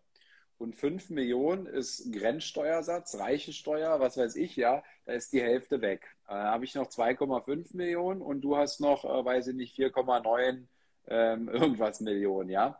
Ähm, und, und das ist, äh, das ist der Punkt. Das ist natürlich äh, bei einem Exit-Case ähm, äh, ein wesentlicher Fall. Ich glaube aber trotzdem auch daran, also auch Holdingstrukturen, ähm, klar, dann brauchst du eine Holding, ne? eine, eine, was ist das dann, eine GmbH oder kann auch eine UG wahrscheinlich ja, sein. Ne? Reicht völlig aus, eine UG. Ja. Ähm, und, und darunter hast du dann deine GmbHs und Strukturkosten, also 700 Euro Gründungskosten, sagst du. Ich glaube aber, die Strukturkosten, die jährlichen, also mit ähm, jede, jede dieser GmbHs braucht ja dann irgendwie einen Jahresabschluss, bla bla, da passiert ja nichts in der Holding, die ist ja im Grunde leer. Ne? Ähm, was hast du da für Strukturkosten an so einer Holding? Weißt du das? Ja, ja, klar. Also ähm, du musst natürlich, also du hast schon richtig gesagt, du musst daran glauben, dass es eben irgendwann diesen Case gibt. Deswegen äh, gucken wir uns gleich auch nochmal andere Cases an. Ähm, 150 Euro Handelskammer und irgendwie 300 Euro Steuerberatung. So, weil es eben ah, vermögensverwaltend ja. ist. Super überschaubar. Ähm, du brauchst davon ja auch nur eine, weil du ja nur eine brauchst, die 100% dir gehört ähm, wo dann letztendlich alles hinfließt. Weil wenn du dann zum Beispiel noch eine Holding mit jemand anderem hast, dann fließt auch dazwischen immer 1,5 Prozent, äh, falls du das dann irgendwie zu deiner bringen möchtest. Mhm. Genau, aber das mal so zu den Strukturkosten, weil da eben nichts passiert, ne? weil du halt eben das vermögensverwaltend ist, nicht gewerblich äh, oder ähnliches. Ähm, aber du hast schon recht, also das ist auch nicht für jeden was. Also ähm, du musst auch zum Beispiel gewisse Umsätze fahren. Also erstmal empfehle ich auch jeder Person, eine UG zu gründen und nicht eine GmbH. Ähm, falls, also grundsätzlich, ne? Ähm, es kommt immer darauf an, was man macht, aber ganz oft, das wurde ich nämlich oft gefragt, also warum gründest du UGs und nicht GmbHs? Ist einfach deutlich günstiger, ist einfach deutlich äh, risikoärmer, weil du ähm, bei einer GmbH 25, mit 25.000 Euro haftest, bei einer UG kannst du mit einem Euro haften, je nachdem, was für ein Stammkapital du einlegst. Ähm, das Minimum ist 1 Euro. Ich lege immer 1.000 Euro ein. Aber das mal so als Beispiel. Ne? So, und äh, rechtlich kann die UG genau dasselbe wie eine GmbH.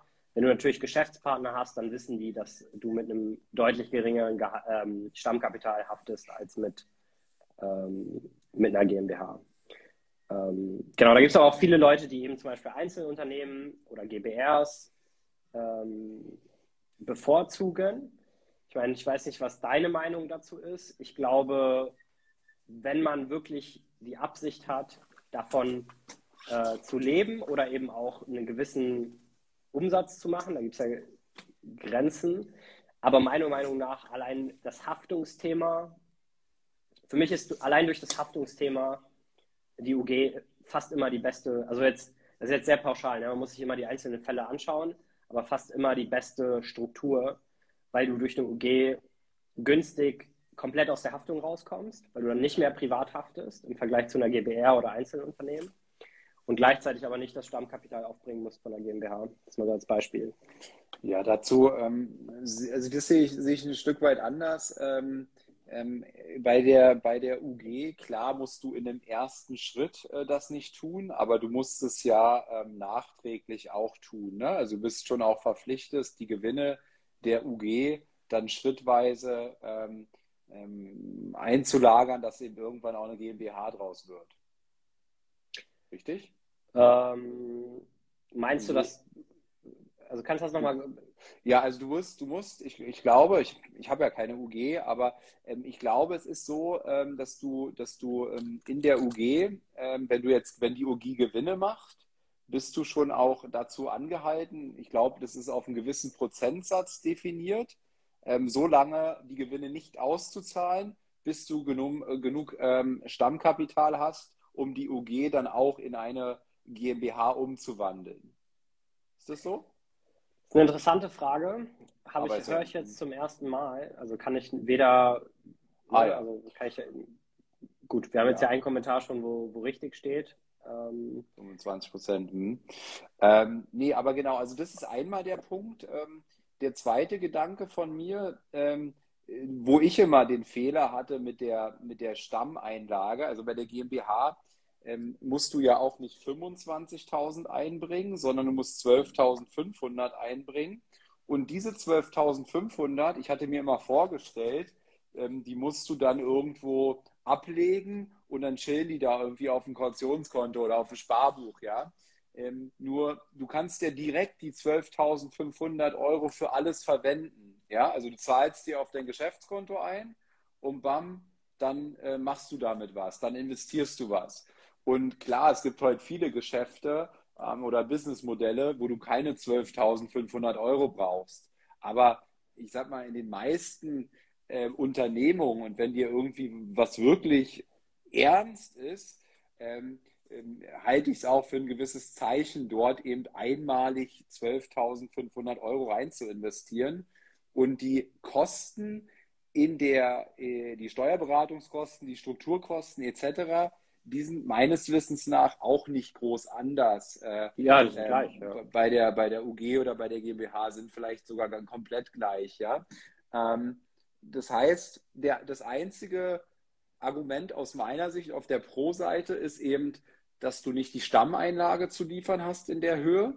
Da halte ich so ein bisschen entgegen, okay, aber brauchst du nicht sowieso irgendwie ein bisschen Cash in deiner Firma, um da was ähm, zu investieren, zu machen, zu tun, ja?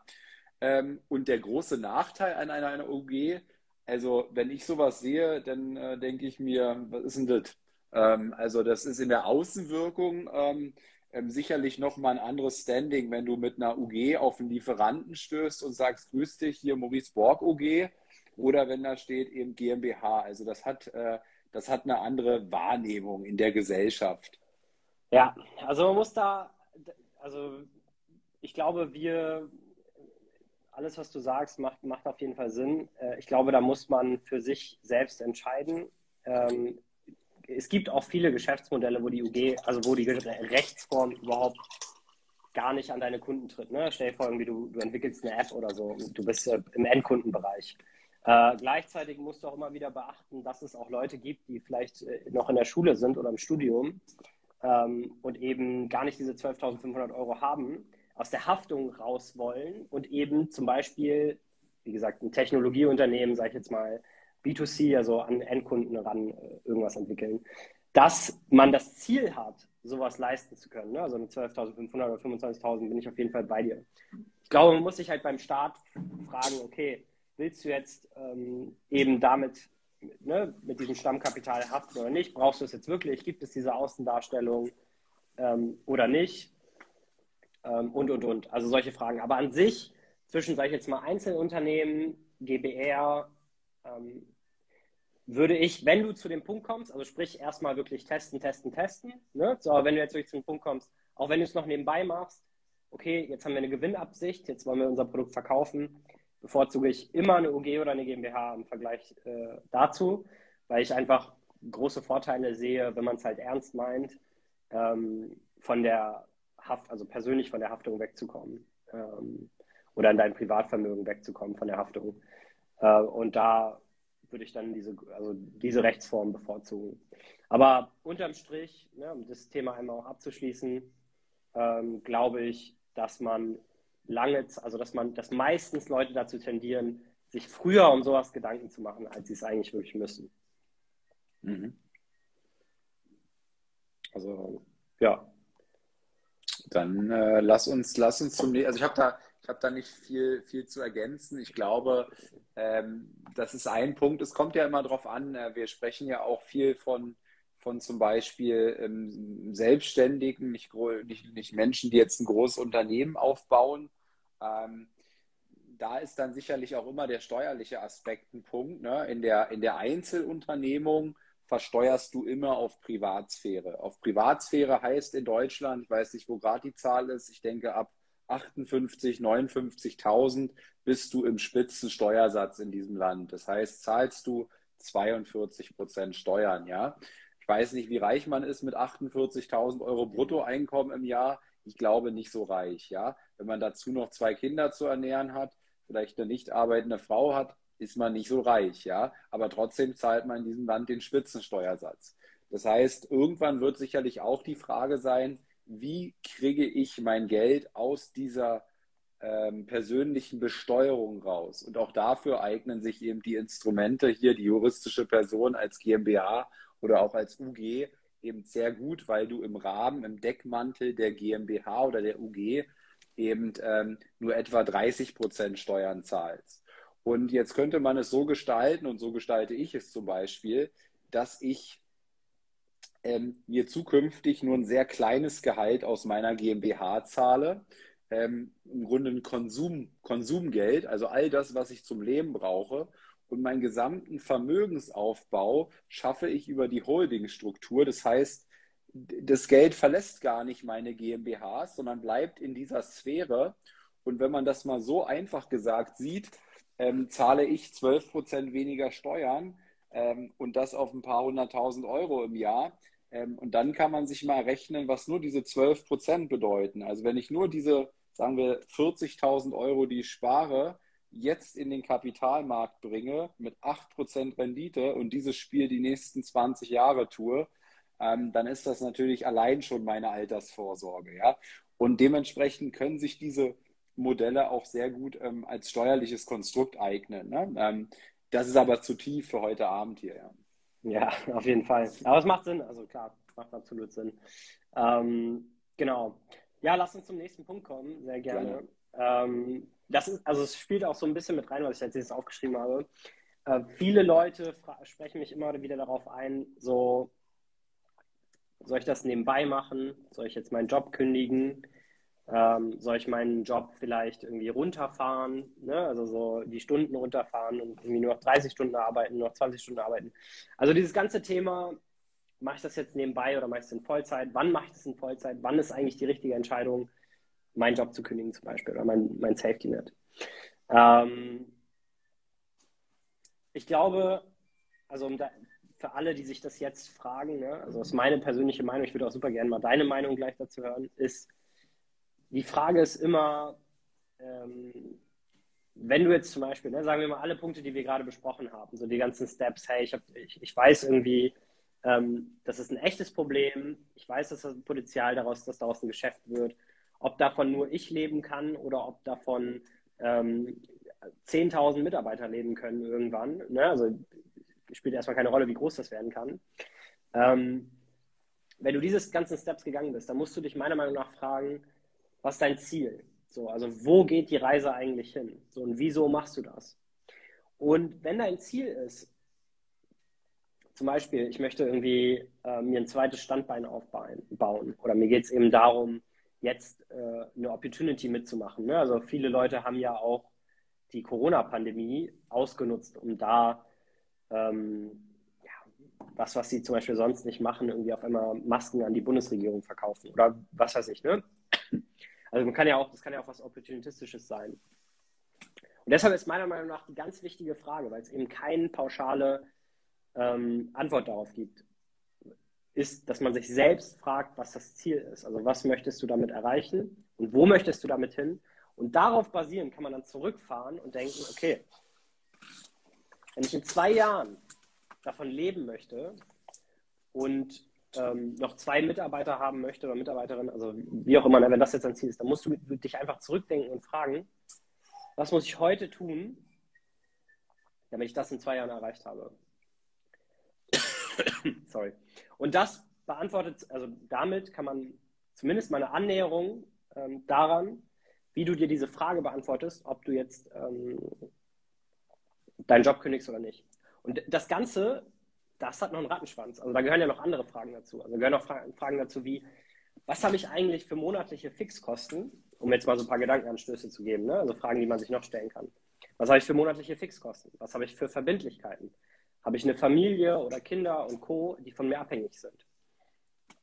Wie schnell kann ich wieder in den Job einsteigen, wenn ich den jetzt kündige? Das ist auch zum Beispiel eine Frage. Ne? Also finde ich überhaupt sowas? Also wie, wie sieht der Arbeitsmarkt für mich aus? Ähm, also wie schnell kann ich mein Gehalt substituieren? Also wie schnell komme ich wieder auf dieses Gehalt, wenn ich das jetzt in Vollzeit mache? Ähm, gibt es überhaupt die Möglichkeit, dass ich weniger arbeite, aber bei meinem Job bleibe? Weißt du? Also das sind jetzt zum Beispiel mal so ein paar Gedankenanstöße, die man sich fragen kann und die einem helfen, eine gute Entscheidung zu treffen. Wir haben ganz am Anfang darüber gesprochen, ne, was, ähm, also was, was kann eigentlich das Schlimmste sein, was passiert, wenn jetzt zum Beispiel das in Vollzeit machst oder wenn du jetzt deinen Job kündigst oder, oder, oder. Das sind halt alles Fragen, die meiner Meinung nach dazu helfen, eine gute Entscheidung zu treffen. Und die Antwort von, von meiner Seite ist, also zu diesem ganzen Thema, weil das Thema halt immer wieder aufkommt, ähm, es kommt drauf an, aber man kann diese Fragen, diese, diese Entscheidung besser treffen, wenn man sich halt solche Fragen oder ähnliche Fragen, die auf euer Leben passen, zum Beispiel, ich habe mein Studium abgebrochen. Ne? Kann ja auch sein, dass man gerade im Studium oder in der Ausbildung ist und sich fragt, was passiert, wenn ich jetzt mein Studium oder Ausbildung abbreche. Aber was, was sagst du denn dazu, Maurice? Also was mein Eindruck ist, dass äh, viele Menschen mit dieser Frage immer die Entscheidung vertagen, in die Umsetzung zu gehen. Ähm, also es ein bisschen als Ausrede nutzen und sagen, naja, ich bin ja jetzt noch in meinem Job, jetzt kann ich ja noch nicht anfangen und naja, kündigen kann ich ja auch nicht, weil ich habe ja die, die und die Kosten. Also das Leben ist ja so ungerecht zu mir. Ähm, ich sehe das so ähnlich wie wir vorhin hatten, ähm, MVP-Ansatz, äh, Zero-VP-Ansatz, äh, schnell in die Umsetzung, schnell ins Tun gehen, heute anfangen, scheißegal ob Job oder nicht Job, äh, mach doch einfach mal. Ähm, äh, was willst du mir erklären mit einem, mit einem, mit einem Acht-Stunden-Job da fünf Tage die Woche? Wenn du es nicht hinkriegst, die ersten Schritte nebenbei zu gehen, dann wirst du sie auch nicht hinkriegen, ähm, in, in Vollzeit äh, hin, hinzubekommen. Ja? Diese Menschen, die das immer, diese Frage so in, ins Zentrum rücken, die werden es nicht schaffen. Bleib lieber angestellt, würde ich sagen. Ähm, oder mach's halt während des Angestellten-Daseins, weil die ersten Schritte kannst du gehen, ja, die ersten Verkaufsgespräche kannst du führen mit den, mit den ersten, äh, die, in die ersten Pitches, mach mal Akquise, ja, geh mal rein, guck, guck an, ob du Akquise kannst, ja, ähm, weil ansonsten wird es schiefgehen. Ansonsten nicht umsonst scheitern ja neun von zehn Selbstständige, weil sie, weil sie gute Theoretiker sind, meinetwegen, aber in der Praxis verlieren, ja. Und deswegen ist mein Ansatz zu sagen, mach mal erstmal nicht gleich alles kündigen und über den Haufen werfen und so weiter. Fang doch einfach mal an. Ja, ja absolut. Also da bin ich, äh, bin ich 100% bei dir. Und also es war bei mir auch genauso am Anfang.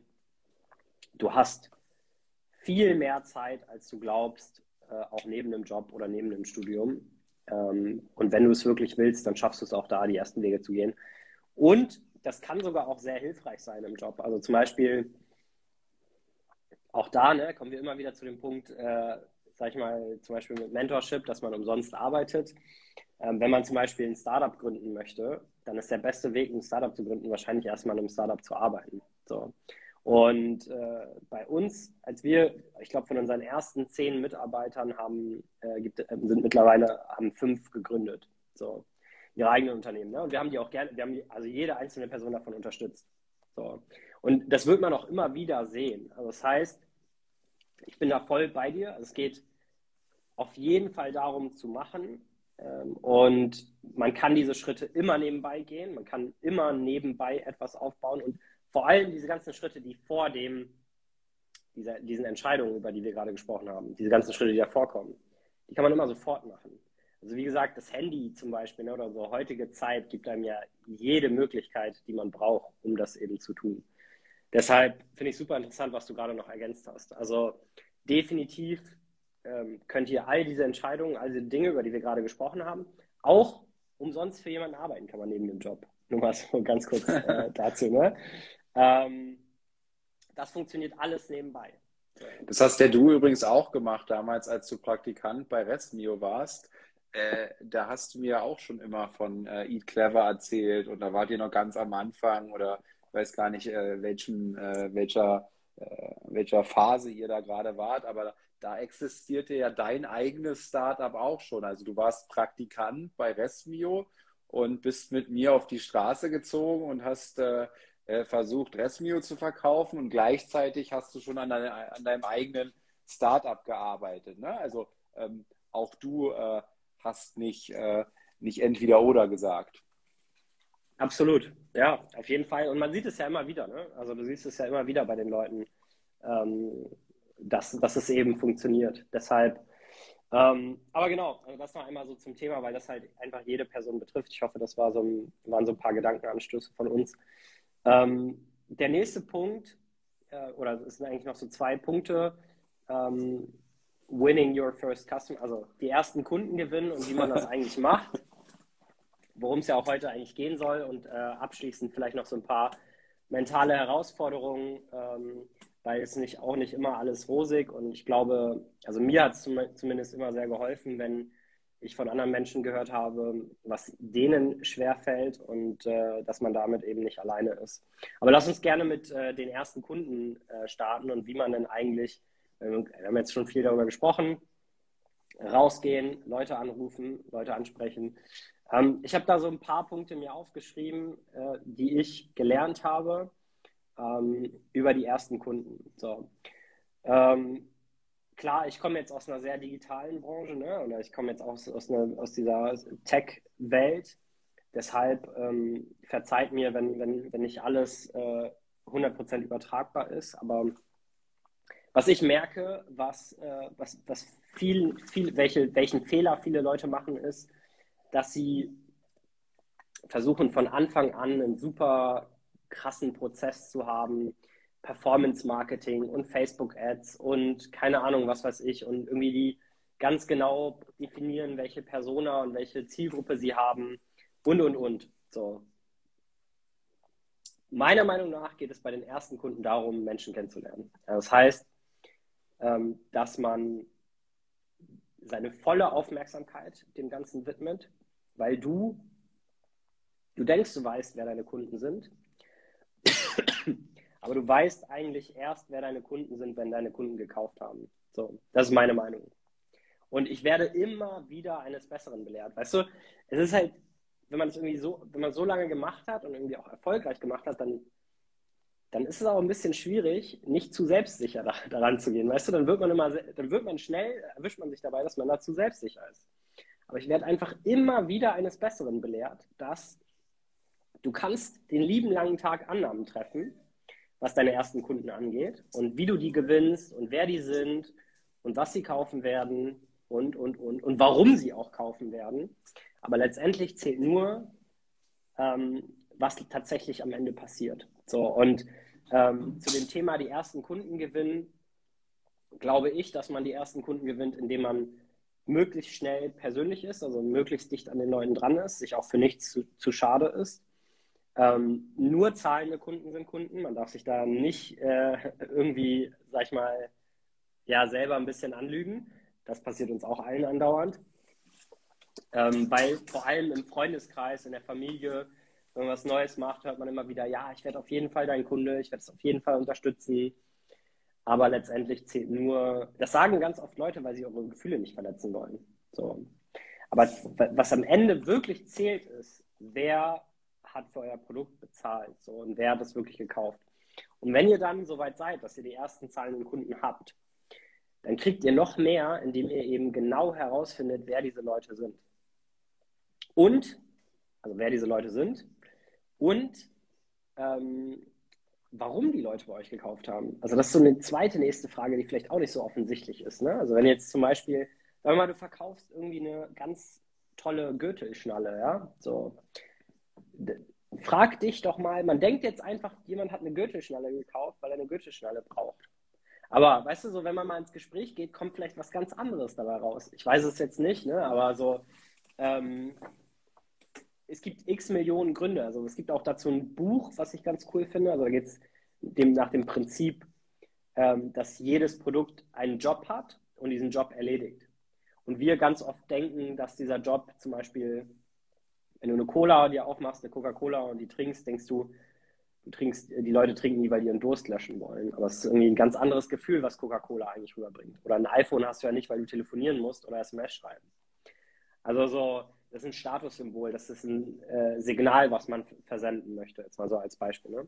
Also das so zu dem Thema die ersten Kunden gewinnen und ähm, noch so ein paar Best Practice, die ich gelernt habe aus, äh, aus der Zeit, in der ich, also ne, aus dem ganzen Kundengewinn. Erstens, ähm, man sollte sich, fokussiert euch am Anfang nicht darauf, möglichst viele Kunden zu gewinnen, sondern fokussiert euch darauf, die Kunden, die ihr habt oder die Kunden, die kaufen und schnell kaufen, extrem glücklich zu machen.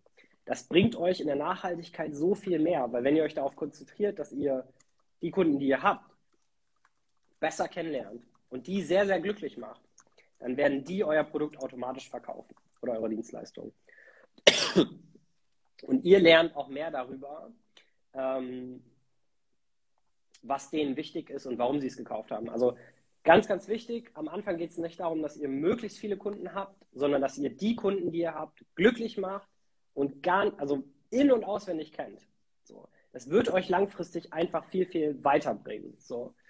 Ähm, und der zweite Punkt ist, den ich auch immer wieder gelernt habe, ist, dass äh, Menschen psychologisch eigentlich immer erst glücklich sind, wenn sie ein Schnäppchen gemacht haben.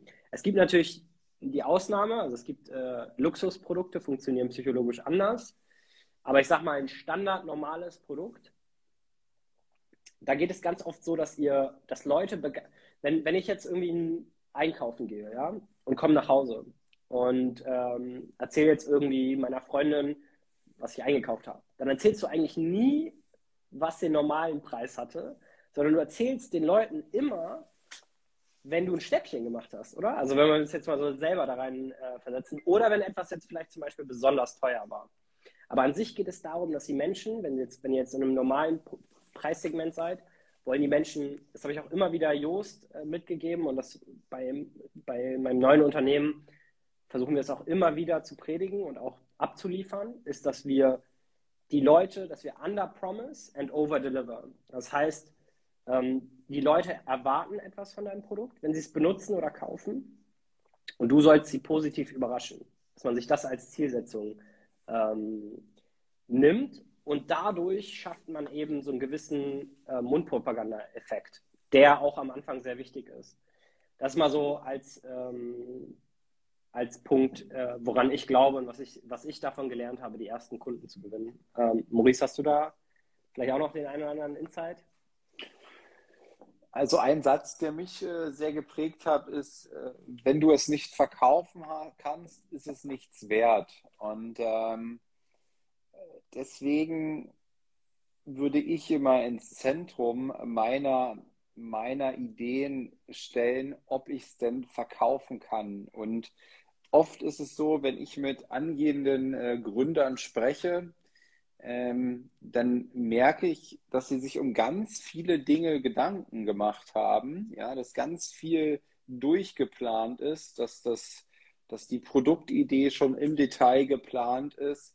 Wenn ich dann aber über den Vertriebsweg spreche, da ist dann häufig ein großes Fragezeichen. Ähm, und ich halte es für elementar, sich hier drauf zu fokussieren, ähm, weil je nachdem, ich meine, die, die Produktvielfalt ist ja heutzutage riesig, aber wenn wir über, über Produkte sehen, die du, die du jetzt auch online verkaufst, ja, welche, welche Wege sind denn das, um möglichst schnell reinzugehen? Und das, was du gesagt hast, fand ich gut im Sinne von, ähm, sprich mit den Leuten.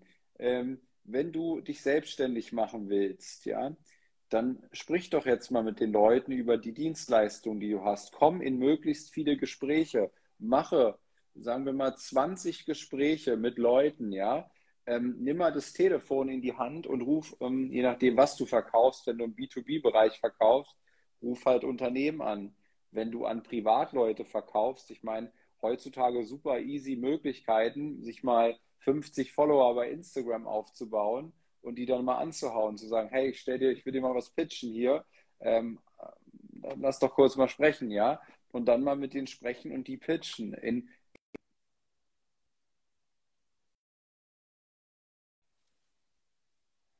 Gespräche reinzukommen, jedes Gespräch als Übung zu sehen.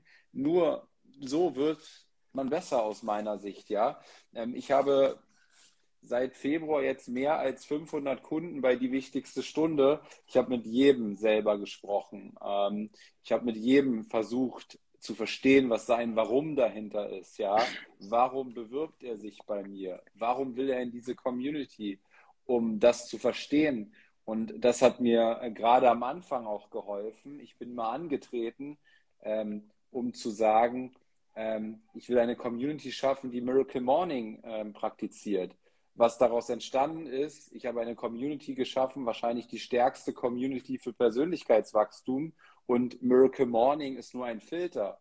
Er filtert gewisse Leute aus dieser Gesellschaft raus. Leute, die mehr vom Leben wollen und Leute, die mehr eben dafür auch bereit sind, mehr zu geben, ja, die Vollgas geben, jeden Morgen meditieren, Affirmationen machen. Wer macht denn das? Das macht ein Mensch, der in der Persönlichkeitsentwicklung schon relativ weit ist. Das macht keiner, der irgendwie mal ähm, das, das erste Buch in seinem Leben liest, ja. Weil der, der, der das erste Buch in seinem Leben liest, sagt, was zur Hölle Meditation, was ist das für ein esoterischer Scheiß, was sind das für Hippies? So redet so ein Mensch. Sowas ist er, so ein Mensch gibt es bei mir nicht, ja. Und Miracle Morning ist der Filter.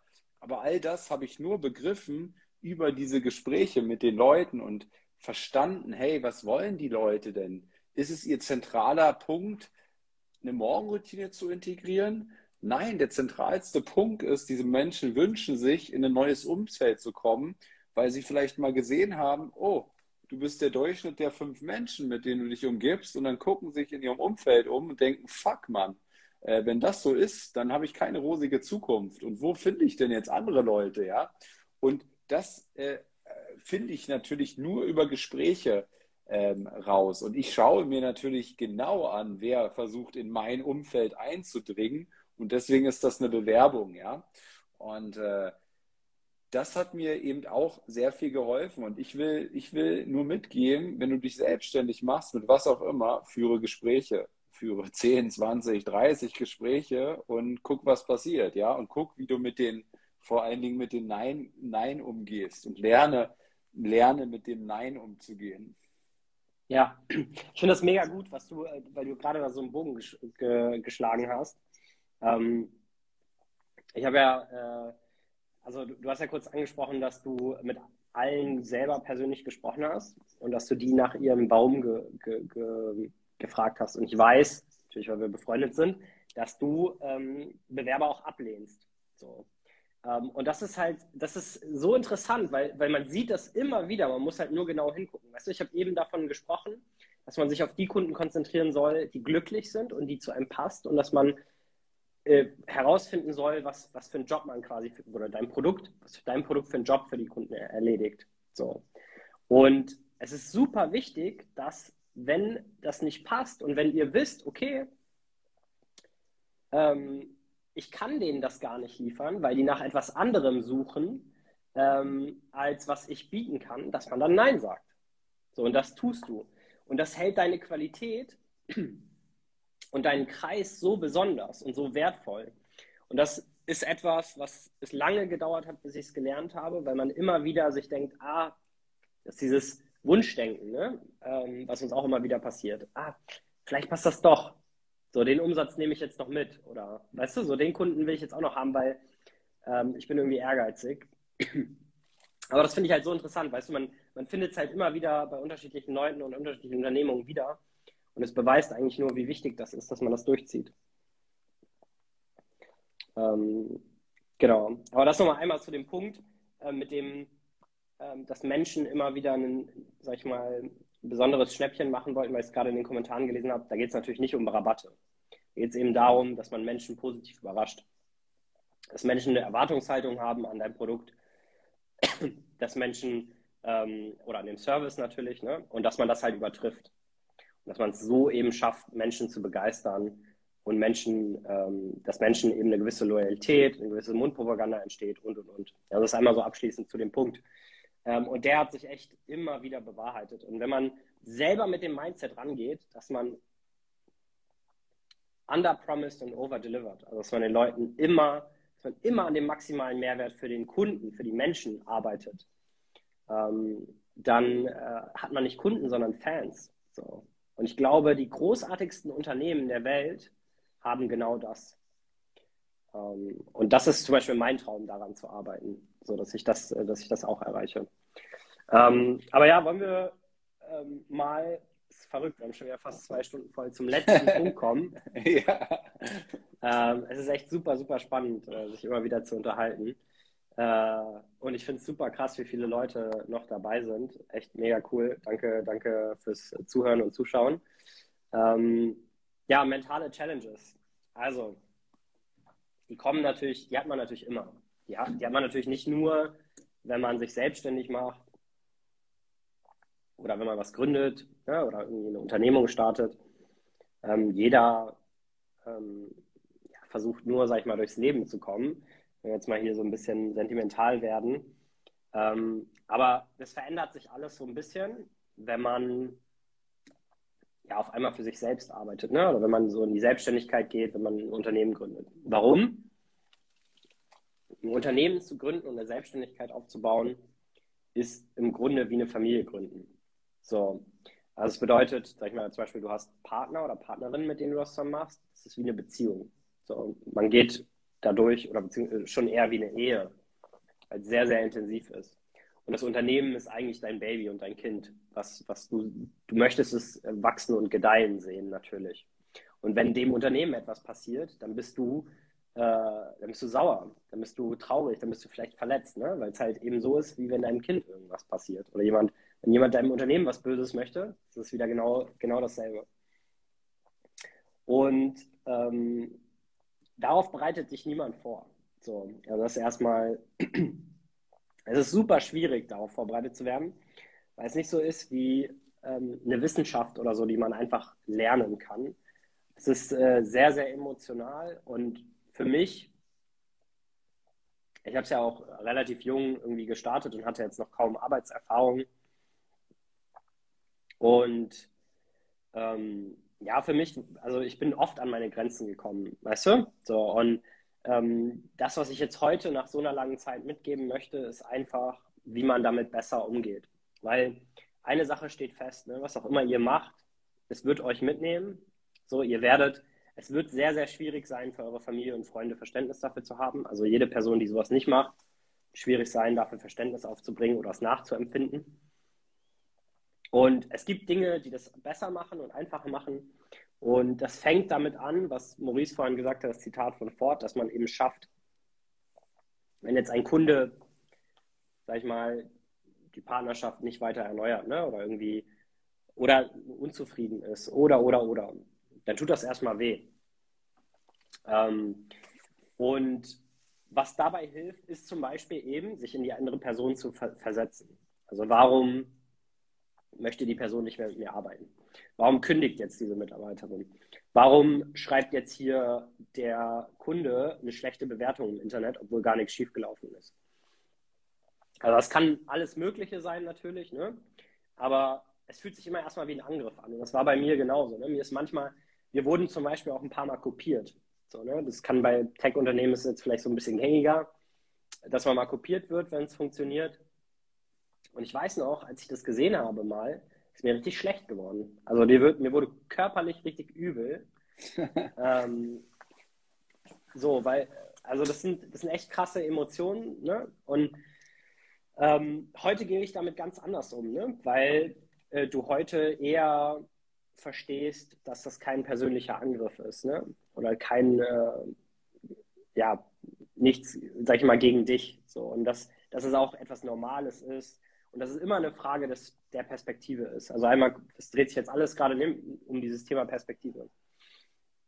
Aber es gibt auch noch andere Punkte. Also wenn es eben zum Beispiel mal wirklich äh, das, das ist jetzt eher noch so oberflächlich oder sag ich mal im Daily Business. Aber es kann eben auch passieren, und das ist auch mir passiert, ähm, dass man äh, ja sich krass überarbeitet, so in Richtung Burnout ähm, oder eben in Richtung Depression oder eben äh, ne, in eine gewisse, sag ich mal, ähm, schwierige Situation. So. Und was hilft, dabei um, damit umzugehen, ist meiner Meinung nach präventiv, Leute zu haben, mit denen man darüber sprechen kann, zum Beispiel eine Partner oder Partnerin, dann auch sich mitzuteilen, also es hilft meiner Meinung nach immer sehr. Und ähm, was bei uns immer sehr gut geholfen hat, ist äh, tatsächlich viele Dinge aufzuschreiben. Also wir haben irgendwann, man muss, glaube ich, so seine eigenen Kanäle finden, wie man sich eben, wie man eben mit dem Druck und dem Stress und was alles eben kommt, ähm, umgeht. Bei uns hat es eben zum Beispiel sehr geholfen, dass wir viele Dinge aufgeschrieben haben. Wir haben uns auch gegenseitig, also jetzt ich spreche von wir, spreche von mir und meinen Mitgründern, also quasi meinen Mitstreitern, haben uns gegenseitig Briefe geschrieben, die uns geholfen haben, uns selbst auszudrücken. Weil wenn du zum Beispiel Dinge aufschreibst, kannst du dir die mehrfach durchlesen dann der, der super Effekt dabei ist, dass du nichts im Affekt sagst. Dass du auch selber irgendwie nochmal darüber nachdenken kannst, nochmal darüber nachlesen kannst und nochmal selber sagen kannst, okay, am nächsten Tag jetzt zum Beispiel, äh, ja, okay, das ist vielleicht äh, doch nicht so fair, ne, was ich da irgendwie gesagt habe oder gefordert habe. Und andererseits gibt das der anderen Person auch die Chance, ähm, in Ruhe darüber nachzudenken, ne, was, was, du, was der Person, sag ich jetzt mal, ähm, gesagt wird oder ne, wenn man irgendwie einen Vorwurf hat oder, oder, oder. Aber das ist jetzt mal zum Beispiel nur ein Beispiel. Ich glaube, Kommunikation ist eben extrem wichtig und viele Dinge ähm, gehen eben schief, wenn man nicht darüber kommuniziert. Ähm, das einmal eben zu der mentalen Herausforderung oder dass es manchmal auch schwierig ist und dass, auch wenn es nach außen immer so scheint, dass alles gut ist, ist es halt nämlich völlig normal, dass nicht immer alles gut ist und dass das eine emotionale Achterbahnfahrt ist. Ähm, und ich weiß, dass viele Leute Angst davor haben, eben das öffentlich zu teilen. Ich versuche das jetzt immer mehr zu machen, ähm, einfach nur um zu zeigen, dass halt das alles normal ist. Also das einmal so zu dem Thema mentale Herausforderungen, wenn man ein Unternehmen aufbaut, weil ihr, also es ist einfach ein sehr, sehr, es ist einfach sehr schwierig, wenn man das macht. Ähm, und also ne, man kommt halt einfach mal auf Herausforderungen. Herausforderungen werden immer größer, aber man wächst selber auch eben daran. Und äh, ich glaube, das ist halt eben sehr schön.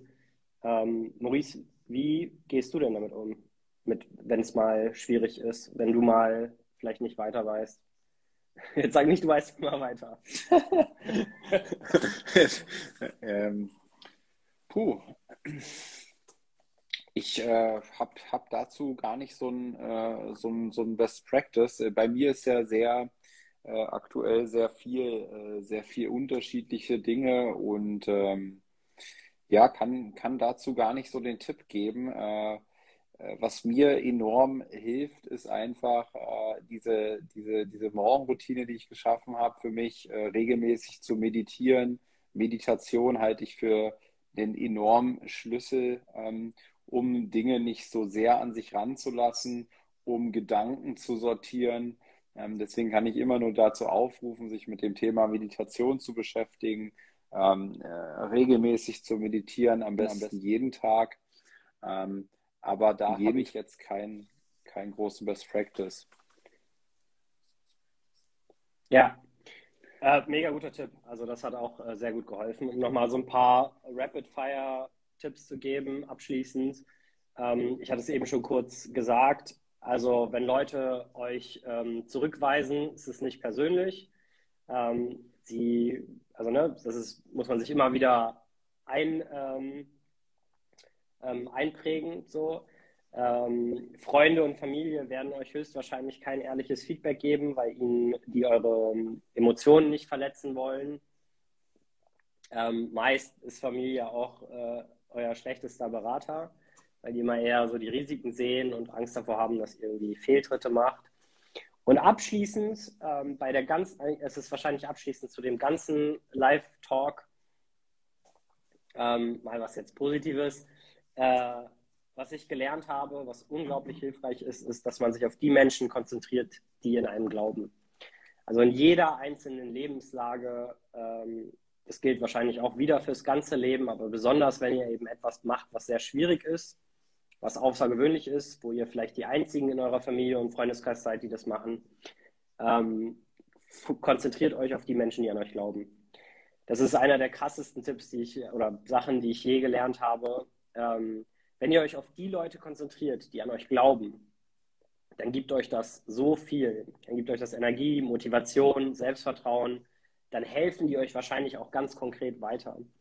Und es ist einfach so, ne, dass nicht jeder an euch glauben wird von Anfang an. Und mit Sicherheit ist es später so, wenn, es dann mehr Validierung gibt, wenn es dann größer wird, dass mehr Leute an euch glauben. Aber ein richtig krasser Tipp, um auch eben mit der mentalen Herausforderung klarzukommen, der Selbstständigkeit, des Unternehmensaufbaus ist, konzentriert euch auf Menschen, die an euch glauben, bleibt an denen dran, tauscht euch mit denen aus.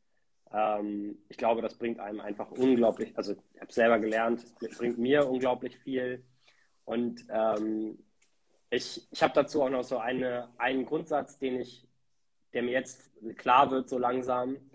Ähm, es ist ja immer wieder, man liest es immer wieder, dass es sich gut anfühlt, äh, äh, Menschen, also to prove people wrong, also quasi, wenn Leute sagen, hey, du schaffst das nicht und dann schafft man es doch, dann fühlt es sich gut an, dass man es doch geschafft hat. Aber ich kann euch aus eigener Erfahrung sagen, was sich noch besser anfühlt, ist, wenn man die Menschen, die an einen geglaubt haben, ähm, denen beweist, dass sie richtig lagen. Äh, das ist ein eine Million Mal besseres Gefühl.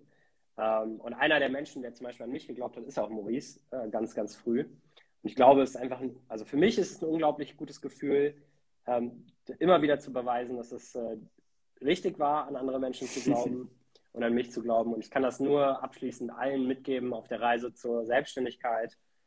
Äh, haltet euch an Menschen, die an euch glauben. Mega, mega Schlusswort, Mo.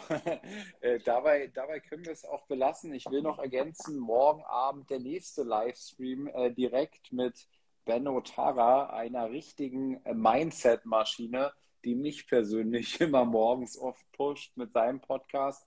Bin ich sehr gespannt. Mo, besten Dank. Haben wir fast zwei Stunden wieder gefüllt. Ähm, euch auch vielen Dank. Haut rein und ähm, bis morgen. Ja, vielen Dank fürs Zuschauen. Danke für die Zeit, Maurice. Bis, bis dann. Ciao. Ciao. Das war eine weitere Folge des Podcasts Erfolg ist kein Zufall von Maurice Borg. Bitte nimm dir eine Minute und unterstütze uns mit einer Bewertung. Folge Maurice Borg bei Instagram und profitiere von seinen täglichen Buchausschnitten aus den besten Büchern unserer Zeit. Sein Profilname ist mb-maurice-borg.